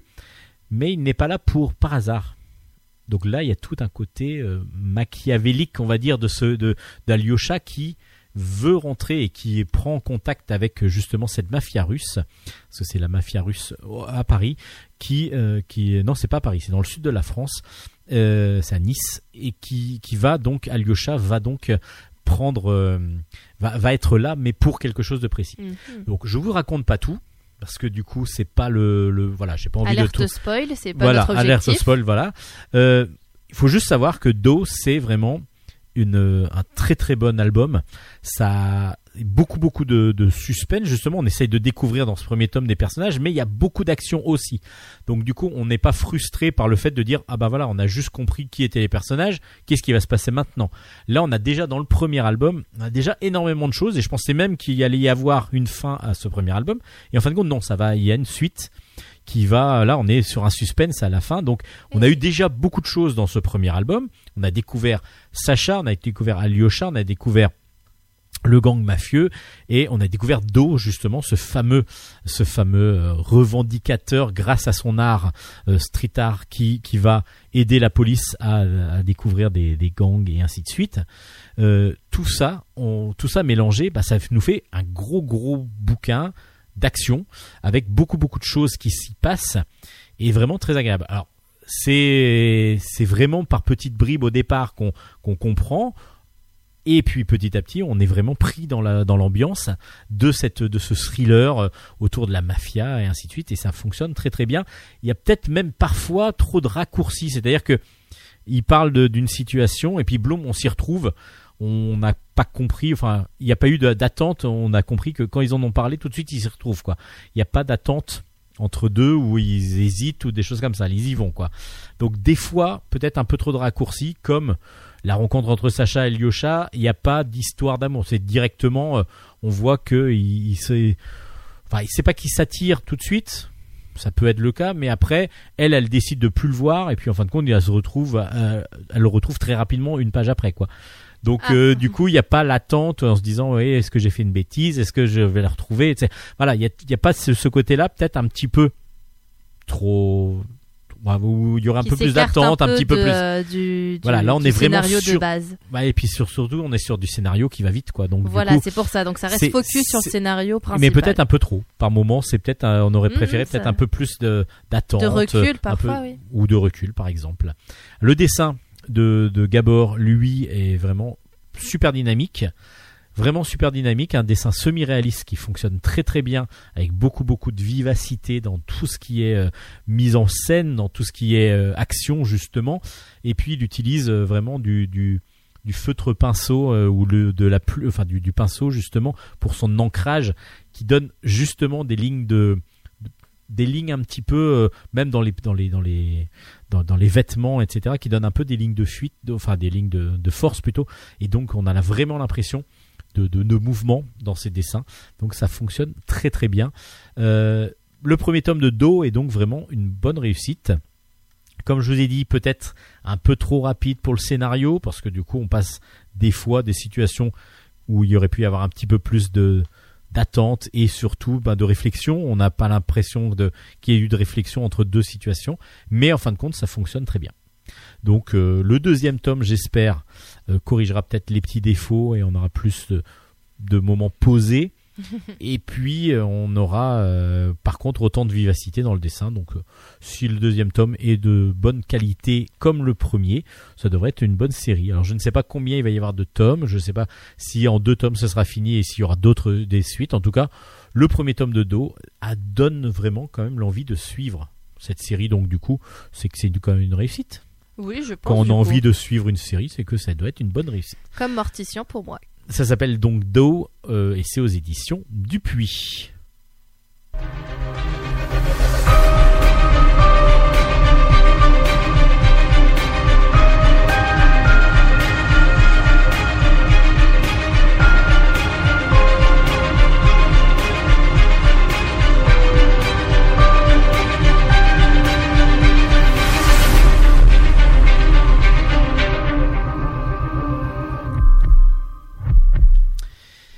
Alors souvent on me dit que j'en suis un, mais là c'est là je vais parler des scénaristes. Alors là vous allez me dire mais de quoi vous parlez? Bah je vais vous parler des scénaristes anges et on me dit souvent que je suis un ange. Ah C'est pour ça. Ah là là, comment c'est tiré par les cheveux? Ah là là. Cheveux que n'a plus un des auteurs justement, parce que Gérard de Ange n'a plus de cheveux, donc euh, c'était aussi une blague. Bonjour Ah, Gérard, si tu m'écoutes. Euh, et puis donc Anne et Gérard, donc c'est Ange, le fameux duo de scénaristes qui nous Anne ont Ange. Ah, c'est génial comme. euh, voilà pseudo. tout à fait et du coup euh, qui ont donc fait euh, la Jazz et Chevalier Dragon par exemple Ah. et plein d'autres succès et euh, là ils sortent un nouvel album et une nouvelle série qui s'appelle Ennemi le tome 1 s'appelle Le jour où c'est donc avec Ornella Savarez au scénario au dessin pardon et donc c'est aux éditions Soleil et ben c'est un excellent album comme souvent pour les premiers tomes de Ange et les suivants souvent aussi. Donc du coup, ça veut dire que la série commence super bien. Et si ça continue comme d'habitude euh, avec ce couple de scénaristes, ce duo de scénaristes, eh ben ça va continuer super bien. Et puis on aura envie de, continuer plein de fois à les lire parce que c'est toujours très bon. Ennemi, on, ça raconte l'histoire d'adolescents qui, alors c'est très spécial au départ parce qu'on se dit mais où est-ce qu'on est?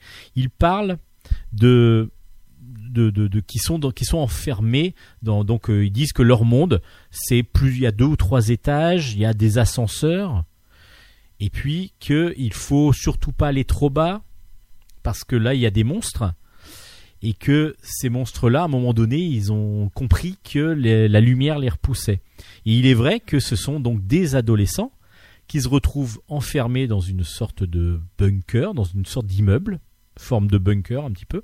Enfin sorte de dôme et qu'il y a donc plusieurs étages et il y a vraiment des monstres euh, en bas et qui, qui peuvent être repoussés par la lumière. Donc petit à petit, ils ont appris parce qu'ils étaient enfants. On comprend assez rapidement qu'ils étaient enfants quand, leur situation est- arrivée et ils sont une trentaine, 25, 30 à vivre dans ce dans cette dans cet endroit, à avoir peur des monstres et donc devoir les chasser et devoir les repousser à part qu'il y a de moins en moins de, de, de- de lumière parce que les ampoules claquent au fur et à mesure, ils ont moins de tasers et ainsi de suite. Et puis, on découvre donc ces personnages, et ce qui est très très bien vu, c'est que là, c'est c'est peut-être la, la difficulté qu'on a. C'est même pas une difficulté, c'est que on va être surpris, c'est que dans ces 25 personnages, il va y avoir des clans qui vont se former. Mais depuis qu'ils sont gamins. Mhm. Donc il y a un clan, deux clans, on va dire, de guerriers, mais il y en a un qui est très radical, euh, qui, qui est très croyant en plus, parce que pour eux, ce sont des dieux qui les ont mis là. Parce qu'ils donc, ils sont seuls, donc pour eux, ce sont des dieux. Euh, les autres qui sont un peu plus modérés. Et puis il y a trois autres euh, jeunes qui sont eux seuls, mais ce sont des geeks, ce sont des les techniciens, on va dire. Ceux qui, eux, sont en plus athées, ne croient pas en Dieu, parce que pour eux, c'est la technologie qui va... Donc ce sont les plus intelligents, qui arrivent à réparer, qui arrivent à... Et du coup, tout le monde doit vivre... Au départ, ils vivent séparés, et puis ils doivent vivre petit à petit ensemble pour pouvoir survivre, parce qu'ils arrivent enfin à ouvrir ce fameux logement où ils sont, donc ce fameux immeuble, et ils arrivent, du coup, ils comprennent que c'est pas le seul endroit dans le monde, qu'il y a une ville autour dévastée. D'accord. Apparemment, ils sont seuls. Qu'est-ce qui s'est passé? Wow. Il y a plein de choses qui sont mises en place dans cet album et c'est génial. C'est génial pourquoi? Parce que bah, c'est un côté euh, apocalyptique, etc. qu'on ressent. euh, on peut voir un petit peu dans le- dans le- l'album Seul et ainsi de suite, dans la série Seul par exemple de, de, de, de Vellman. Mais on est sur encore autre chose parce que il se, cet univers a été créé par les enfants en fin de compte. C'est-à-dire que comme ils sont retrouvés enfants euh, enfermés ensemble, ils se sont créés leur, euh, leur monde, leur monde avec leur religion, ils se sont créés des clans en, ne- en ne s'entendant pas sur certaines choses. Et du coup là ça ressort, c'est ça va devenir exacerbé, ça va le fait qu'ils puissent sortir et comprendre qu'ils ne sont pas ils sont pas dans un monde clos comme ils le pensaient et ils vont essayer de deviner qu'est-ce qui s'est passé et puis il va y avoir des Comment ententes qui vont qui vont petit à petit des, des, des amitiés qui vont se naître entre deux clans différents. Mais du coup, il y a un des, le chef du clan des plus radicaux, euh, les, les plus combattants, qui lui veut défier les autres euh, en disant voilà, c'est non, on doit suivre la doctrine de nos dieux. C'est très très impressionnant parce que du coup, on n'a pas que des jeunes qui doivent survivre, on a des jeunes qui doivent survivre et s'entendre entre eux. Et c'est pas si évident que ça. Et c'est voilà, je je sais pas, j'ai pas beaucoup de mots parce que du coup j'ai vraiment été pris dans l'ambiance. Au départ, j'étais intrigué parce que j'arrivais pas, j'avais du mal à me dire mais c'est comment ça se passe exactement? Et puis petit à petit, toutes les pièces du puzzle ou de Lego se mettent en place et là on comprend tout, on comprend tout et tous les personnages, on va vraiment commencer à les connaître, à, les apprécier, chacun pour euh, pour ce qu'ils sont. Euh, on va comprendre que en même temps, même le plus radical et le plus violent, bah il a aussi vécu des choses peut-être qui ne sont pas si évidentes que ça, donc c'est pour ça qu'il est devenu comme ça. Enfin, il y a plein de choses comme ça qui vont rentrer. Et le dessin. Alors le dessin, c'est une italienne qui, qui dessine. Euh, c'est absolument magnifique. Si vous connaissez Barbucci, qui avait fait qui avait fait Skydoll, euh, on est dans la même dans les mêmes écoles. Je pense même que peut-être c'était l'école un peu euh, Barbucci Canepa, euh, c'est-à-dire Monster Allergy et ainsi de suite. Euh, je ne sais pas exactement, j'ai pas j'ai pas vu exactement ce qu'elle avait fait avant. Mais euh, cette, cette euh, dessinatrice Ornella Savares donc a un style un peu manga avec beaucoup de couleurs, c'est absolument magnifique.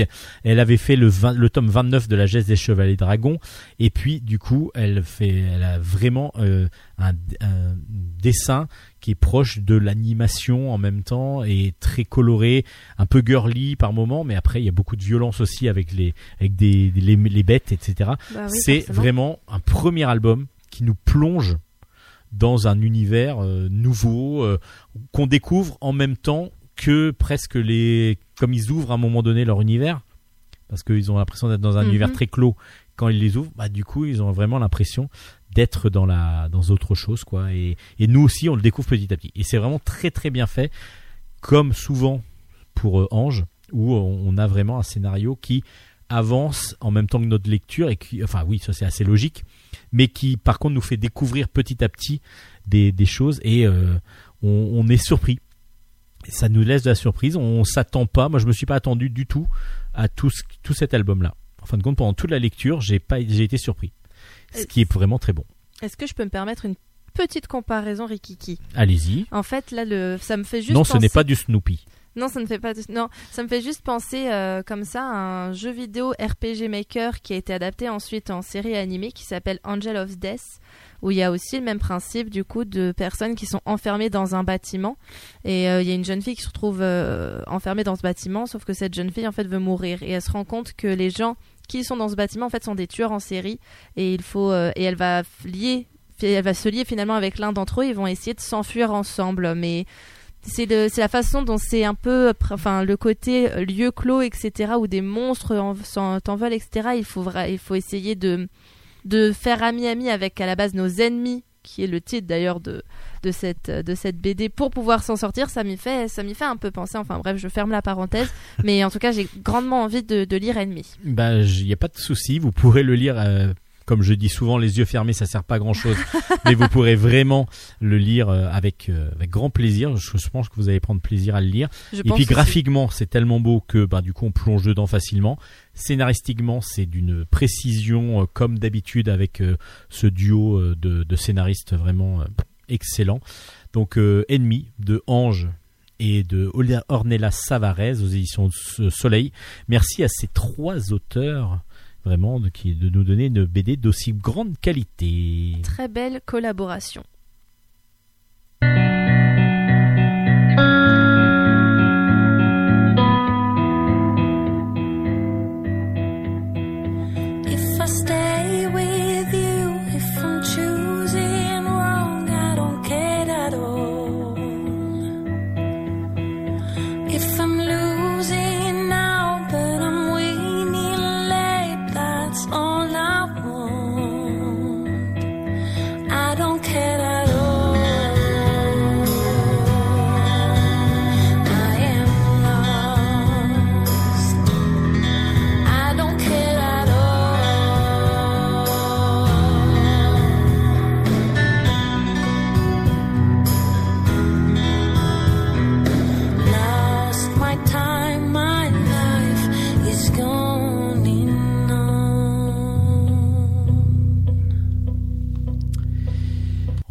Va finir donc avec des albums plutôt jeunesse, avec quelques-uns. Ouais, j'en ai encore ouais, 4 ou 5 quand même à vous présenter. On commence par, on commence, on commence par Philippine Lomar. Le tome 5 est sorti aux éditions de la Gouttière. C'est de euh, Greg Blondin et David au dessin et au scénario, c'est Dominique Zay. C'est un très, une très très bonne série. Alors je fais beaucoup de bruit parce que du coup euh, le, le- la feuille qui me sert de un petit peu de, de référence pour pouvoir vous parler un peu de l'histoire, c'est un grand journal là qu'on nous a euh, offert. Ils se sont éclatés pour Ils la présentation. C'est super beau, hein. mais du coup ça fait beaucoup de bruit. Donc ça s'appelle un vilain des faux, des faux, euh, des plus loin faux. Donc du coup il y a un petit jeu de mots qui est plutôt sympa. On va suivre donc Philippine qui revient d'une, de- dans son train, va de Paris à Amiens. faut savoir que les auteurs sont amiénois, donc du coup euh, évidemment il y a un, il y a un côté euh, local Mm. lorsque On voit la cathédrale d'Amiens, j'imagine, dans euh, je ne alors oui, je me rappelle plus. Donc euh, vous le lirez et, Et vous, vous nous nous direz la direz. prochaine fois Voilà. s'il y a bien la, la cathédrale d'Amiens. Euh, donc du coup, Philippine est dans le train et elle suit, elle voit une petite fille, une jeune fille d'une dizaine, euh, 10, 12 ans qui fuit euh, devant la- l'arrivée des, contrôleurs et qui va se cacher dans les bagages. Elle va tout faire pour qu'elle ne soit pas découverte. Et puis justement, elle va l'aider lorsqu'elle va sortir du train.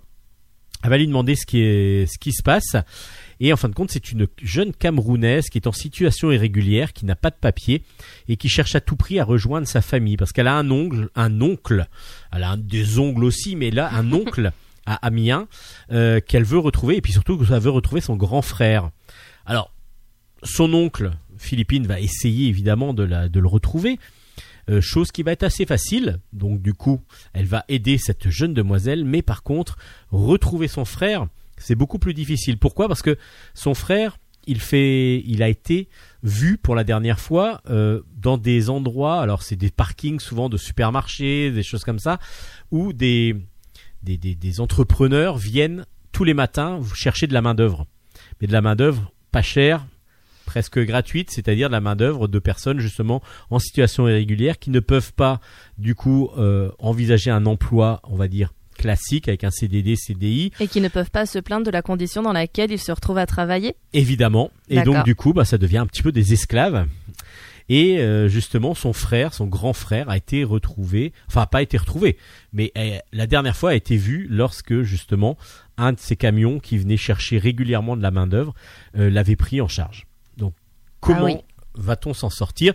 Bah Philippine Lomar, c'est toujours une série, une jeune demoiselle, euh, une ado assez ado, ado adulte qui euh, va résoudre euh, ses, les petits tracas de tous les jours euh, grâce à beaucoup d'ingéniosité, beaucoup de, de, de philosophie. Elle, elle travaille euh, beaucoup avec aussi beaucoup d'amis.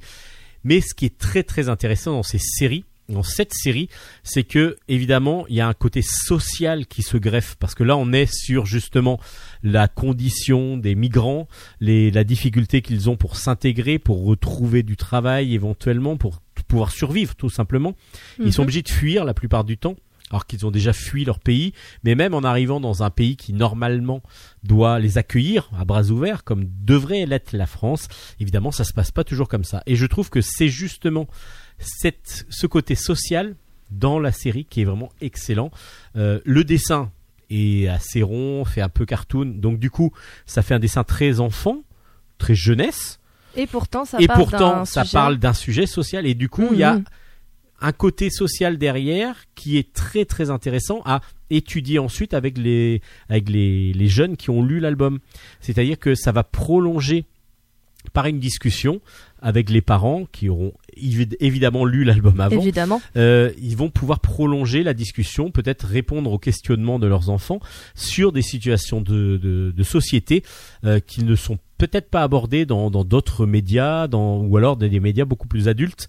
Et là, il y a vraiment un accueil de côté médiatique, euh, un côté social qui est vraiment très très intéressant. Je trouve que c'est intelligent et c'est pas trop pédagogique non plus. On, on met juste une situation sur laquelle on va pouvoir rebondir dans une discussion. Mhm. On n'est pas à dire ah là là ce n'est pas bien, ah là là c'est bien. Enfin, on, on sent quand même le côté de Philippine Oui, qui est là pour aider tout le monde. Il y a un parti pris, ce qui est normal. Elle n'est pas non plus à, à aller dénoncer la petite fille euh, au contrôleur, loin de là. Mais évidemment, il n'y a pas ce côté euh, explication de et les migrants, c'est quoi? Et ainsi de suite. Il n'y a pas ça. Donc Oui. il y a le côté pédagogique qui va devoir être pas fait mais prolongé par les parents. Et ça, c'est vachement intéressant. Je. Mm, mm, je suis Parce que c'est euh, intelligent de, par- de, de procéder comme ça. On peut le lire sans même comprendre obligatoirement la situation sociale, mais c'est plus intéressant encore de le prolonger avec ses enfants. Donc Philippine Lomar et chaque album en plus traite comme ça d'un sujet euh, un petit peu euh, chaud de société. Si je peux me permettre pour conclure sur cette chronique, euh, à Amiens, je le sais grâce à une amie qui a fait des études de bande dessinée justement à Amiens, il y a un magasin de BD manga. Savez-vous comment il s'appelle Ça s'appelle Bulle en stock. Il s'appelle Bulle en stock, mais Bulle sans S. Voilà. Bulle sans S, oui, tout à fait. À Amiens, c'est la grande librairie BD. Euh, donc, les enquêtes de Philippine Lomar, le tome 5 est sorti aux éditions de la Gouttière et c'est une grosse recommandation de Bulle en stock. Le quatrième tome, déjà, je vous l'avais recommandé avec grand. Et puis là, bah, vraiment, vous allez prendre vraiment plaisir à retrouver cette jeune détective euh, pleine de malice. Princesse, princesse. euh, oui, je parle de vous évidemment, euh, oui, Hélène, parce que vous êtes la seule princesse dans le studio en même temps, euh, donc je peux pas faire autrement. Mais non, mais vous en êtes une en vrai. Mais Merci. Cathy O'Neill va nous aussi vous en présenter deux, et c'est, elle les présente aux éditions Bliss. Donc c'est un album, un one shot. Alors one shot qui pourrait se prolonger parce que du coup on va découvrir des personnages qui éventuellement on pourrait qu'on pourrait retrouver dans d'autres albums. Et ça Mm. c'est plutôt intéressant. Oui, je vois le genre. Euh, on est, on suit la princesse Amira. Euh, non, c'est la princesse Sadi, pardon. Sadi, c'est une princesse qui est dans une tour, quasiment inviolable, et qui, euh, donc, elle est prisonnière. Donc c'est réponse quoi. C'est un peu réponse. Euh, et justement, et à un moment donné, il y a une, une, une princesse, enfin, c'est pas une princesse, c'est une, demoiselle sur, un, sur un- une licorne qui arrive, qui entend des bruits de, de plaintes. Donc, elle pense que c'est un appel au secours. Et en fin de compte, non, c'était juste Sadie qui voulait, qui chantait. Mais bon, en même temps, elle est prisonnière, donc Amira, qui donc Amira, cette jeune demoiselle, va essayer de la sauver et va même réussir à la sauver. Ado de licorne, donc Ado comme de vous avez dit, licorne, beau. euh, une licorne qui mange des, des cookies et c'est comme ça même que la licorne va réussir à sauver Sadie. Bon alors je vous explique pas, c'est un peu non, un faut gros pas nous délire. donner les détails, mais Je vais euh, pas vous donner les ça vend détails. du rêve comme ça. Mais du coup, on se retrouve avec deux princesses parce qu'on va comprendre que Amira est une princesse, mais une princesse qui en avait ras-le-bol de sa condition de princesse et qui voulait montrer qu'elle n'était autre chose qu'une princesse et donc qui est partie à l'aventure. Donc elle est devenue une sorte de de, de guerrier euh, un petit peu qui va un petit peu euh, dans les un peu partout, qui va aider les, la veuve et l'orphelin. C'est beau. Sadie, elle, elle était prisonnière et en même temps, elle veut pas vraiment euh, partir de sa condition de Mm. prisonnière. Ouais, elle est tranquille, elle est plutôt confort Alors- dans sa grande tour euh, toute seule. Oui et non, parce qu'il y a quelque chose qui Ah, Elle a été prisonnière, mais de qui? Et justement, elle a un peu question. peur de ce qui est derrière. Et donc, elle ne veut pas obligatoirement euh, retrouver ce fameux, ce fameux, ce fameux ce personnage méchant. qui justement va les poursuivre pendant leur pérégrination, parce qu'elles vont continuer quand même ensemble à dos de licorne évidemment. Elles vont retrouver un, guerrier, un chevalier, chevalier qui est couard au, au possible, peureux, Mhm. accroché dans un arbre, qui veut pas se faire sauver parce que s'il se fait sauver euh, Par deux minettes. par deux par deux, deux filles, bah, c'est pas terrible quoi.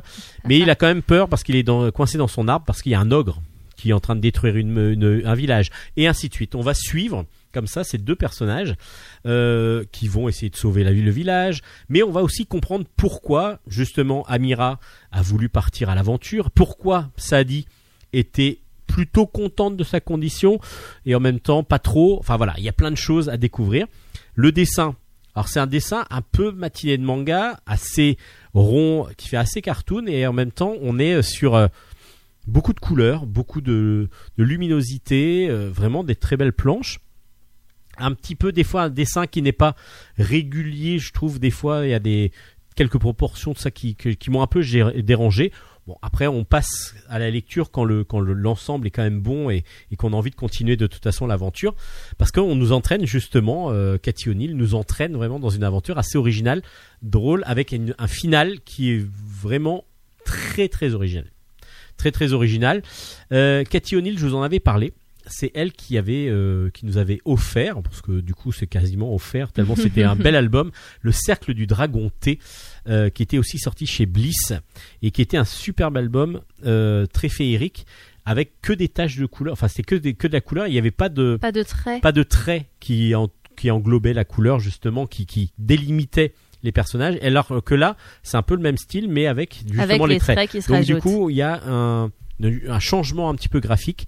Mais c'était c'est très intéressant, très très sympa, très drôle, parce que on ne s'attend pas à beaucoup de choses, et en particulier à la fin. Et puis pour tout dire, bah Bliss normalement va sortir, va continuer à sortir les albums de, Kate, euh, Cathy O'Neill et le prochain normalement ça devrait être la suite justement du, du Dragon T, du cercle du Dragon T. Donc chez Bliss, Princesse Princesse, assez original, drôle, donc du coup ben, du tout bon hein, quand même, du tout bon, du tout beau, du tout beau. Ça donne envie. Alors là, du de l'excellent, euh, de l'excellent, de l'excellent. Euh, je vous avais parlé du premier. J'étais, j'étais surpris parce que j'avais vraiment euh, adoré. Alors que je me dis bon, ça va être un truc assez enfantin et en fin de compte, j'avais vraiment adoré euh, et le dessin, le dessin de Haré, euh, qui était vraiment euh, excellent. Et puis j'avais beaucoup apprécié l'ambiance de l'album. Ça s'appelle Ciseaux. Le tome 2 vient de sortir, s'appelle Jungle Football, c'est aux éditions Kenes. Et c'est donc de Haré qui fait scénario, couleur, dessin. Et Haré nous avait déjà offert Football, euh, qui était euh, sur le football évidemment, mais assez simple. On était un petit peu dans un style où il y avait des enfants ou des jeunes qui jouaient. Enfin voilà, c'est assez des choses un peu déjà vues. Basique. Pas basique, mais déjà vu un petit peu. On- Enfin, on- quand je dis basique, c'est un peu les basiques des histoires de football comme on a l'habitude d'en voir. C'est ça, Olivier Tom et ainsi Voilà. de suite. Mais ça, ça fonctionnait plutôt bien. Bah mais, oui, bien sûr. mais C'est pas un reproche. bon, c'était voilà, c'était c'était sympathique. Hmm. Là, Harry nous sort un album, Ciseaux, donc une série très originale de ce côté parce que on a des humains, enfin des corps d'humains, mais ce sont des animaux en fin de compte qui sont sur deux pattes, enfin qui, qui, qui font du foot.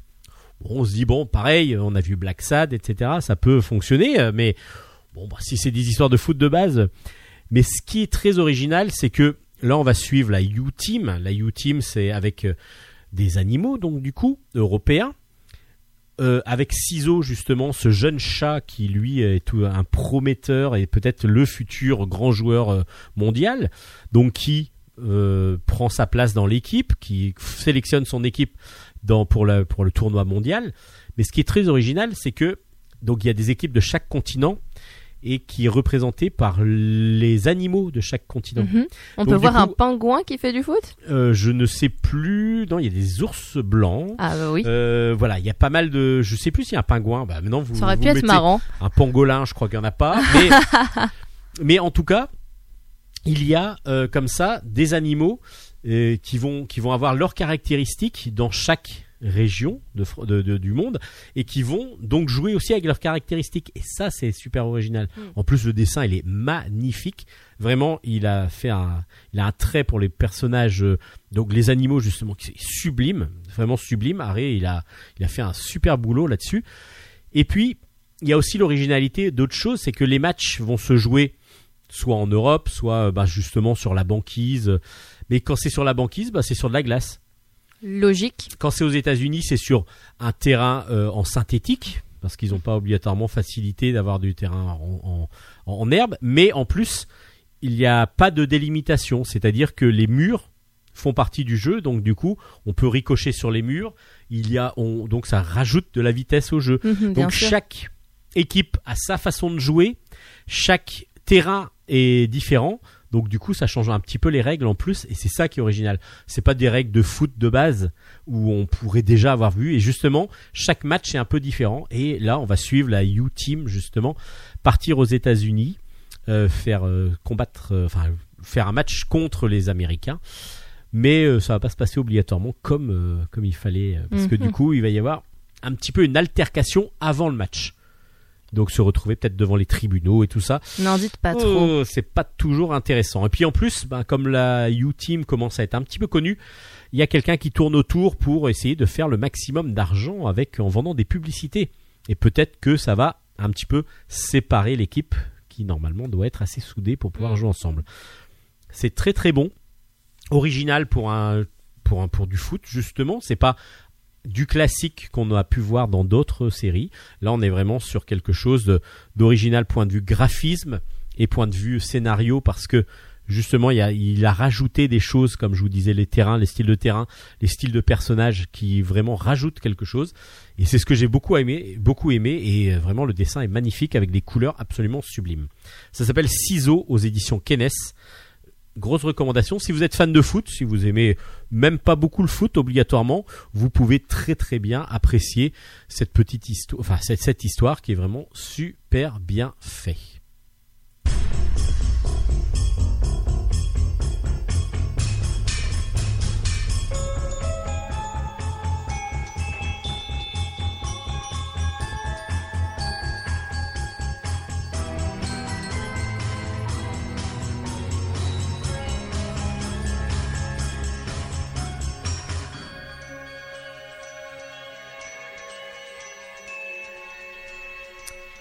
Allez, on va finir avec deux, trois, enfin deux albums plutôt, enfin pas tout à fait. Je- Il y en a trois, mais on va commencer par La famille trop de filles. Euh, c'est euh, de, pardon, de, de, de, de Suzy Morgenstern. En tout cas, c'est d'après ses romans. Et c'est Klotka qui a fait les dessins et l'adaptation. Et c'est aux éditions Jungle, avec évidemment les éditions Nathan, parce que Nathan, c'est eux qui ont sorti les romans au départ. Et donc, La famille trop de filles, bah, tout, est dans le, tout est dans le titre. Alors, ce tome-là s'appelle Elisa. Euh, la famille filles, bah, on est dans la famille qui s'appelle Arthur. Ça, c'est leur nom de famille. Et la famille Arthur, il y a combien? Un, deux, trois, bah, six filles. Six filles, un garçon, Ah. un papa et une maman, et puis un, un- Donc cette fille avec la maman. voilà, un homme au père. Parce que du coup, un jeune homme au père, parce que les parents sont toujours euh, par monts et par vaux, et ils travaillent euh, euh, comme journalistes et comme reporters de guerre, donc du coup, ils sont obligés de partir. Et se retrouvent seuls souvent les, six filles plus le garçon, et plus le jeune homme au père.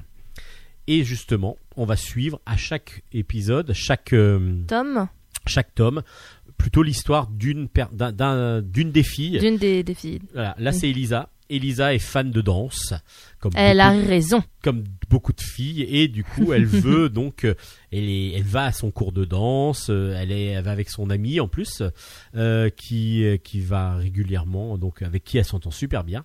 Et puis un jour, sa prof de danse lui propose un stage de danse pendant les vacances. Évidemment, ce stage n'est pas Gratuit. Gratuit. et du coup, ben, quand on a on est sept, euh, sept enfants à la maison, que les parents bah, travaillent, mais ne peuvent pas obligatoirement offrir tout ce que veulent les enfants. Forcément, si on offre à l'une, il faut bien faire quelque chose d'équitable pour les autres. C'est exactement ce qui va se passer lorsqu'elle va pro- demander à faire son stage de danse. Il y en a euh, d'autres qui disent oui, mais moi on m'a refusé mon, mon stage de poney et puis moi je voulais faire une sortie, euh, voilà. Et bah du coup les choix vont être assez radicaux. euh, bah c'est non, c'est pas possible. À moins qu'elle trouve peut-être une solution, comme par exemple, Par exemple, euh, se faire de l'argent par elle-même par exemple, c'est ce qu'elle va essayer de faire. Ah, je suis Et trop donc- forte. Et donc, euh, ils vont, euh, Et donc elle va essayer de gagner de l'argent. Mais c'est pas si évident que ça de gagner Mm, assez d'argent pour, euh, pour, se Pour- payer un pour se payer stage. un stage, ça c'est sûr. Donc la famille trop de filles, c'est très mignon, c'est plutôt fait pour un public jeune féminin évidemment, et le dessin justement est tout à fait en corrélation avec le, le type de public, un dessin fin, assez euh, assez euh, enjoué, beaucoup très coloré, et puis avec beaucoup de dynamisme, donc euh, ça fonctionne très très bien pour le public visé. Il est vrai que le propos, alors moi j'aime beaucoup, j'aime beaucoup en tant qu'adulte, vieil adulte mâle, Ça peut, ça, ça peut paraître bizarre, mais allez-y, continuez. Non, non, mais j'aime j'aime beaucoup le, le côté euh, le côté fille comme euh, pas fille mais le côté euh, famille nombreuse avec Ah euh, oui. chacun qui va s'entraider etc.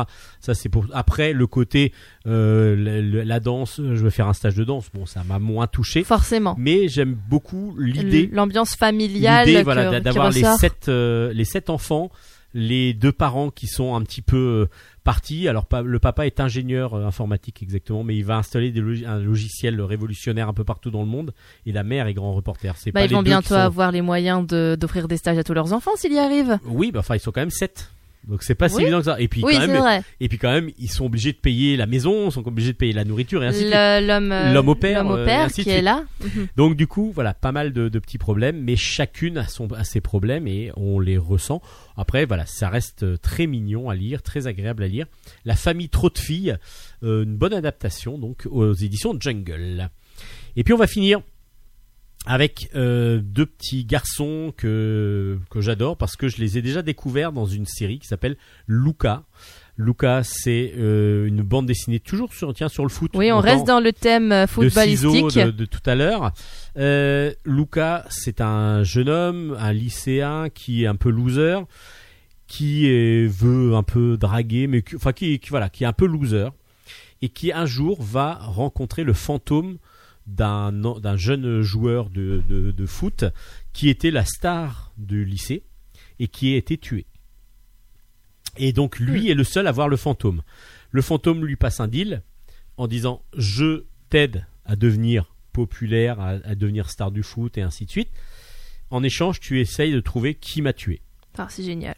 J'ai lu un manga qui se passe sur le même genre de, de, de scénario et c'est vraiment prenant en règle générale comme histoire. Bah là, c'est super prenant et euh, c'est vrai qu'on a envie d'avoir toujours un peu plus de Luca, surtout qu'il y a beaucoup d'humour Euh, et on a sur, on est sur un dessin donc de, de Bruno Desquier qui est un spécialiste de l'animation et donc on a un dessin vraiment de dessin animé cartoon absolument Mhm. sublime, couleurs, euh, tout est vraiment euh, magnifique. Vous pouvez retrouver l'interview de, de Bruno Desquier il y a quelques temps, c'était il y a un an à peu près, un petit peu moins d'un an, peut-être huit mois, euh, sur en stock, où il explique un petit peu Luca justement. Et Ah, dans Luca, il y a le frère de Luca qui s'appelle Antin, donc Mhm. son, frère qui a 5-6 ans, euh, un Mm. petit peu moins, même, Même moi, 4-5 je dirais, ans. ouais. vu le thème du, tome que vous de nous présenter, D'un il est un tomes, petit ouais, plus tout à fait. Euh, et du coup, Antin, il est toujours accompagné de son meilleur ami qui s'appelle Anto. Oh là là, c'est dingue cette coïncidence. Et Bruno Desquier a donc eu l'idée de faire des petits albums pour jeunesse qui racontent les petites aventures de Bruno, de, de Anto et Antin. Pas de Bruno, mais c'est peut-être lui, hein, c'est peut-être lui. Hein, mais Ah, peut-être que c'est son vécu de quand il était petit, mais euh, voilà, pas récemment en tout cas. Et donc du coup est sorti dans la même édition que euh, Luca, donc c'est d'ailleurs Dupuis, deux albums, donc il y en avait déjà eu deux, donc là c'est le tome 3 qui s'appelle Que d'émotions et le tome 4 qui s'appelle Les aventures de Monsieur Cacaplouf. C'est donc les aventures de Anto et Antin.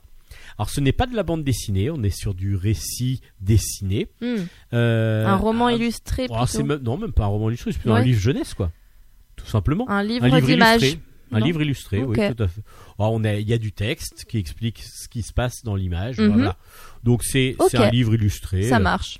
Qui fonctionne super bien pour les 3 4 ans. Et puis même les 5 6 enfin les 6 7 ans qu'ils commencent à lire Qui peut-être commence à lire pour s'entraîner à découvrir pour les, s'entraîner à mots. découvrir parce que les, les mots sont simples, euh, sont bien écrits. Voilà, il y a, y a c'est pas une comment dire un- une police trop difficile à lire donc du coup c'est plutôt Ni en langage très soutenu. Nul langage, voilà. Donc pour vraiment pour enfants et ça marche très bien. Le premier s'appelle Que d'émotions. Alors que d'émotions, ça se raconte quoi? Antin arrive dans le, il est très content parce qu'il arrive au parc avec Luca, qui l'amène au parc justement. Mais là, il est un peu peur. Donc il, parce que il est, il est, il est impressionné parce que Mhm. il est tout seul, il connaît personne. Et puis là, il est surpris. Pourquoi? Parce que il y a Anto qui devait pas être là, qui, qui est là en fin de compte. Et puis ensuite, il est heureux parce que il va euh, aller jouer avec Anto. Mais à un moment donné, ah, il va avoir peur parce qu'il est en haut du toboggan et puis il ose pas y aller. Puis après, il va être fier parce qu'il a réussi à aller en bas du toboggan. Il a réussi à vaincre sa peur et ainsi de suite. Vous avez compris L'ascenseur émotionnel d'un enfant dans un parc. dans un parc pendant une heure euh, où il va être dégoûté parce qu'il a fait tomber sa glace. Après, il va être jaloux parce que Anto, lui, n'a pas fait tomber sa glace par terre et donc du coup, il a encore de la glace. et ainsi de suite. Et tout ça, ça montre les émotions. Ça, les émotions sont pas exacerbées, sont juste normales, mais ça peut partir. On peut partir sur l'explication justement de la normalité des émotions et que nous, nous tous, on vit plein d'émotions dans la journée euh, qu'on ressente plus ou moins fortes, euh, mais bon, en tout cas, ça marche super bien. En plus, le dessin de Bruno Desquier bah, est magnifique, donc du coup plein de couleurs et c'est c'est de la joie de vivre pure dans cet album. Et puis le deuxième, moi je l'ai adoré celui-là, Il vend du rêve, rien que son nom vend du rêve. Les aventures de Monsieur Cacaplouf. On est à l'école maternelle. Anto et Antin vont à la vont aller faire la sieste, donc ils enlèvent leurs pantalons pour être plus à l'aise. Et puis là, Anto se rend compte que Antin il a encore une couche. Et il demande mais pourquoi t'as encore une couche euh, Antin, Antin bah parce que euh, si j'ai si je fais mes euh, caca, bah du coup euh, il faut que ça retienne quoi parce que et puis là il y a Anto qui va lui expliquer que il vaudrait mieux faire caca dans les toilettes. Pourquoi? Parce que le caca s'il est dans la couche, bah il sert à rien. Alors que s'il est dans les toilettes, il fait caca plouf, il tombe. Ensuite, il est évacué dans les tuyaux, il arrive dans les égouts. Dans les Oui. égouts, il rencontre plein d'autres. Donc il y a caca prout, euh, il y a Caca splash. caca splash, Ah et ainsi ouais. de suite, il y en a plein. Et donc, il est content avec ses autres copains caca, mais il veut quand même aller à l'aventure, il veut aller plus loin, donc il va prendre, il va construire un bateau en papier pour aller. Ah, il le construit? Ah, il le construit, bah attendez, c'est caca plouf quand même. Ah ouais, il Et- est fort Cacaplouf. Et ensuite, donc il va partir, euh, il va sortir des égouts comme ça. En plus, après, il va voyager à, à dos de, de rats, ensuite à dos de pigeons, Ah oui. apparemment. Tout ça pour arriver. Alors je spoil, hein, mais bon, je pense que les On- enfants on n'achète pas, pas ça tous. pour le scénario en tant que parent. En tant que parent, non, c'est plus pour les enfants. Et en fin de compte, le caca va servir, va atterrir. Caca plouf, il atterrit dans une, flaque, dans une petite mare d'eau. Et là, en fondant dedans, en se mélangeant à l'eau, il va faire pousser une rose. Et donc, le caca va permettre de faire pousser des fleurs. C'est poétique finalement C'est dans un sens. poétique et en même temps, il est vrai que on pourrait récupérer euh, les comme engrais. On en récupère des engrais d'animaux. C'est euh, ce qui se faisait dans l'ancien temps. c'est hein. ce qui se fait encore, euh, mais c'est plutôt les engrais d'animaux. Oui, qu'on voilà, récupère. mais les humains le faisaient aussi. Je Mais sais qu'au Japon, les- c'était commercialisé, c'était monnaie courante. hein, Mais il y a les- deux siècles de voilà, cela. c'est ça. Avant, on faisait, on récupérait les les, les, les engrais euh, par les engrais naturels, donc du Bah coup, oui. euh, que ce soit d'animaux. Et nous, nous sommes des animaux. Et donc voilà, cette histoire, moi, je l'ai trouvée plutôt sympathique. En plus, ben voilà, un cacaplouf qui, qui est sur un bateau, tout ça, c'est Qui vit plein d'aventures. J'ai- kiffé. Euh, C'est l'âme d'enfant qui parle, là. Voilà, tout à fait. Non, mais j'ai beaucoup apprécié et je l'ai trouvé assez original en même temps pour expliquer comment, pourquoi plutôt il vaut mieux faire caca sur les toilettes que caca dans la couche. C'est voilà, ça, ça a le mérite de de de- de- d'exister. Puis c'est surtout super bien dessiné. Bah, ce qui est bien, c'est que ça fait pas histoire pipi caca. Vous voyez ce que je veux dire Ah non, par non, euh, histoire pipi caca qui est relou, qui est redondant, etc. Là, c'est c'est quand même c'est un but pédagogique dans le fond pour aider l'enfant, pour accompagner l'enfant dans le re- dans le délaissement de la de la couche. Et euh, je trouve que c'est une bonne chose du coup. Il y a ça, mais en plus, du coup, euh, il y a une aventure. Et oui, Donc là, on fait une aventure aventure. et puis on peut s'imaginer plein de choses sur le prochain caca qu'on va mettre, euh, qu'on va aller, qu'on va aux toilettes, qu'on va aux toilettes. Moi, depuis que j'ai lu cet album, euh, je me m'imagine ce qui fait mon caca après. Et est-ce qu'ils ont tous un petit nom du coup? Bah, je, les- je leur fais, je leur fais pas de bisous avant qu'ils partent, mais en tout cas, euh, je, oui, je leur donne un, un petit nom. Un petit nom Et je dis au revoir. C'est mignon. Et je fais comme ça, au revoir. Au au- revoir. Au-dessus, ouais, quand je tire la chaise. Ça s'appelle Anto et Antin, c'est absolument magique, c'est mignon tout plein, euh, super bien dessiné, c'est drôle, c'est plein de plein de couleurs. Coup de cœur jeunesse. Ouais, un coup de cœur jeunesse, un coup de cœur jeunesse. Déjà, Luca, c'est pour moi une des BD références de ces dernières années en jeunesse. Et euh, bah, Anto et Antin, c'est pour les plus petits. Mais du coup, je trouve que ça complète assez bien la collection et c'est plutôt bien. Donc ça s'appelle Anto et Antin, c'est de Bruno Desquier et c'est aux éditions Dupuis.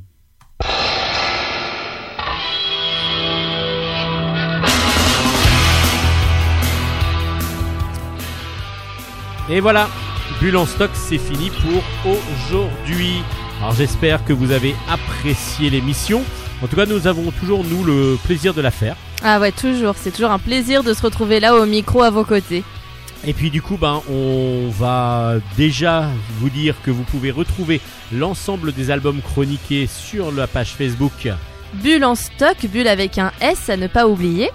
Et puis, ben, vous pouvez aussi nous, télé, nous podcaster, donc c'est-à-dire que l'émission est gratuite, podcastable sur toutes les plateformes de streaming, de, de streaming, pardon, de podcast, et évidemment sur Radio Grand Paris. Donc si vous nous ratez en tout cas sur Radio Grand Paris au moment de l'heure des diffusions, ce n'est pas grave, vous pourrez toujours nous écouter après. Merci à Nicolas de d'être toujours Merci fidèle Nicolas. au poste pour euh, pour bah, vous mettre l'émission en ligne et puis pour euh, pour nous transmettre tout ça, toute cette passion de la radio. Merci à vous d'écouter régulièrement pour ceux qui écoutent régulièrement. Merci à vous d'avoir écouté pour la première fois et peut-être à la semaine prochaine pour euh, pour tout le monde. du de coup. nouvelles aventures. En tout cas, on espère que vous serez euh, de nouveau euh, avec nous entre guillemets. Bah nous on sera là en nous, tout on sera là. Hélène, merci. Bah merci à vous Steven. À la semaine prochaine. À la semaine prochaine. Allez, bye bye. Mata Laishu. Allez, ciao ciao. Bonne lecture.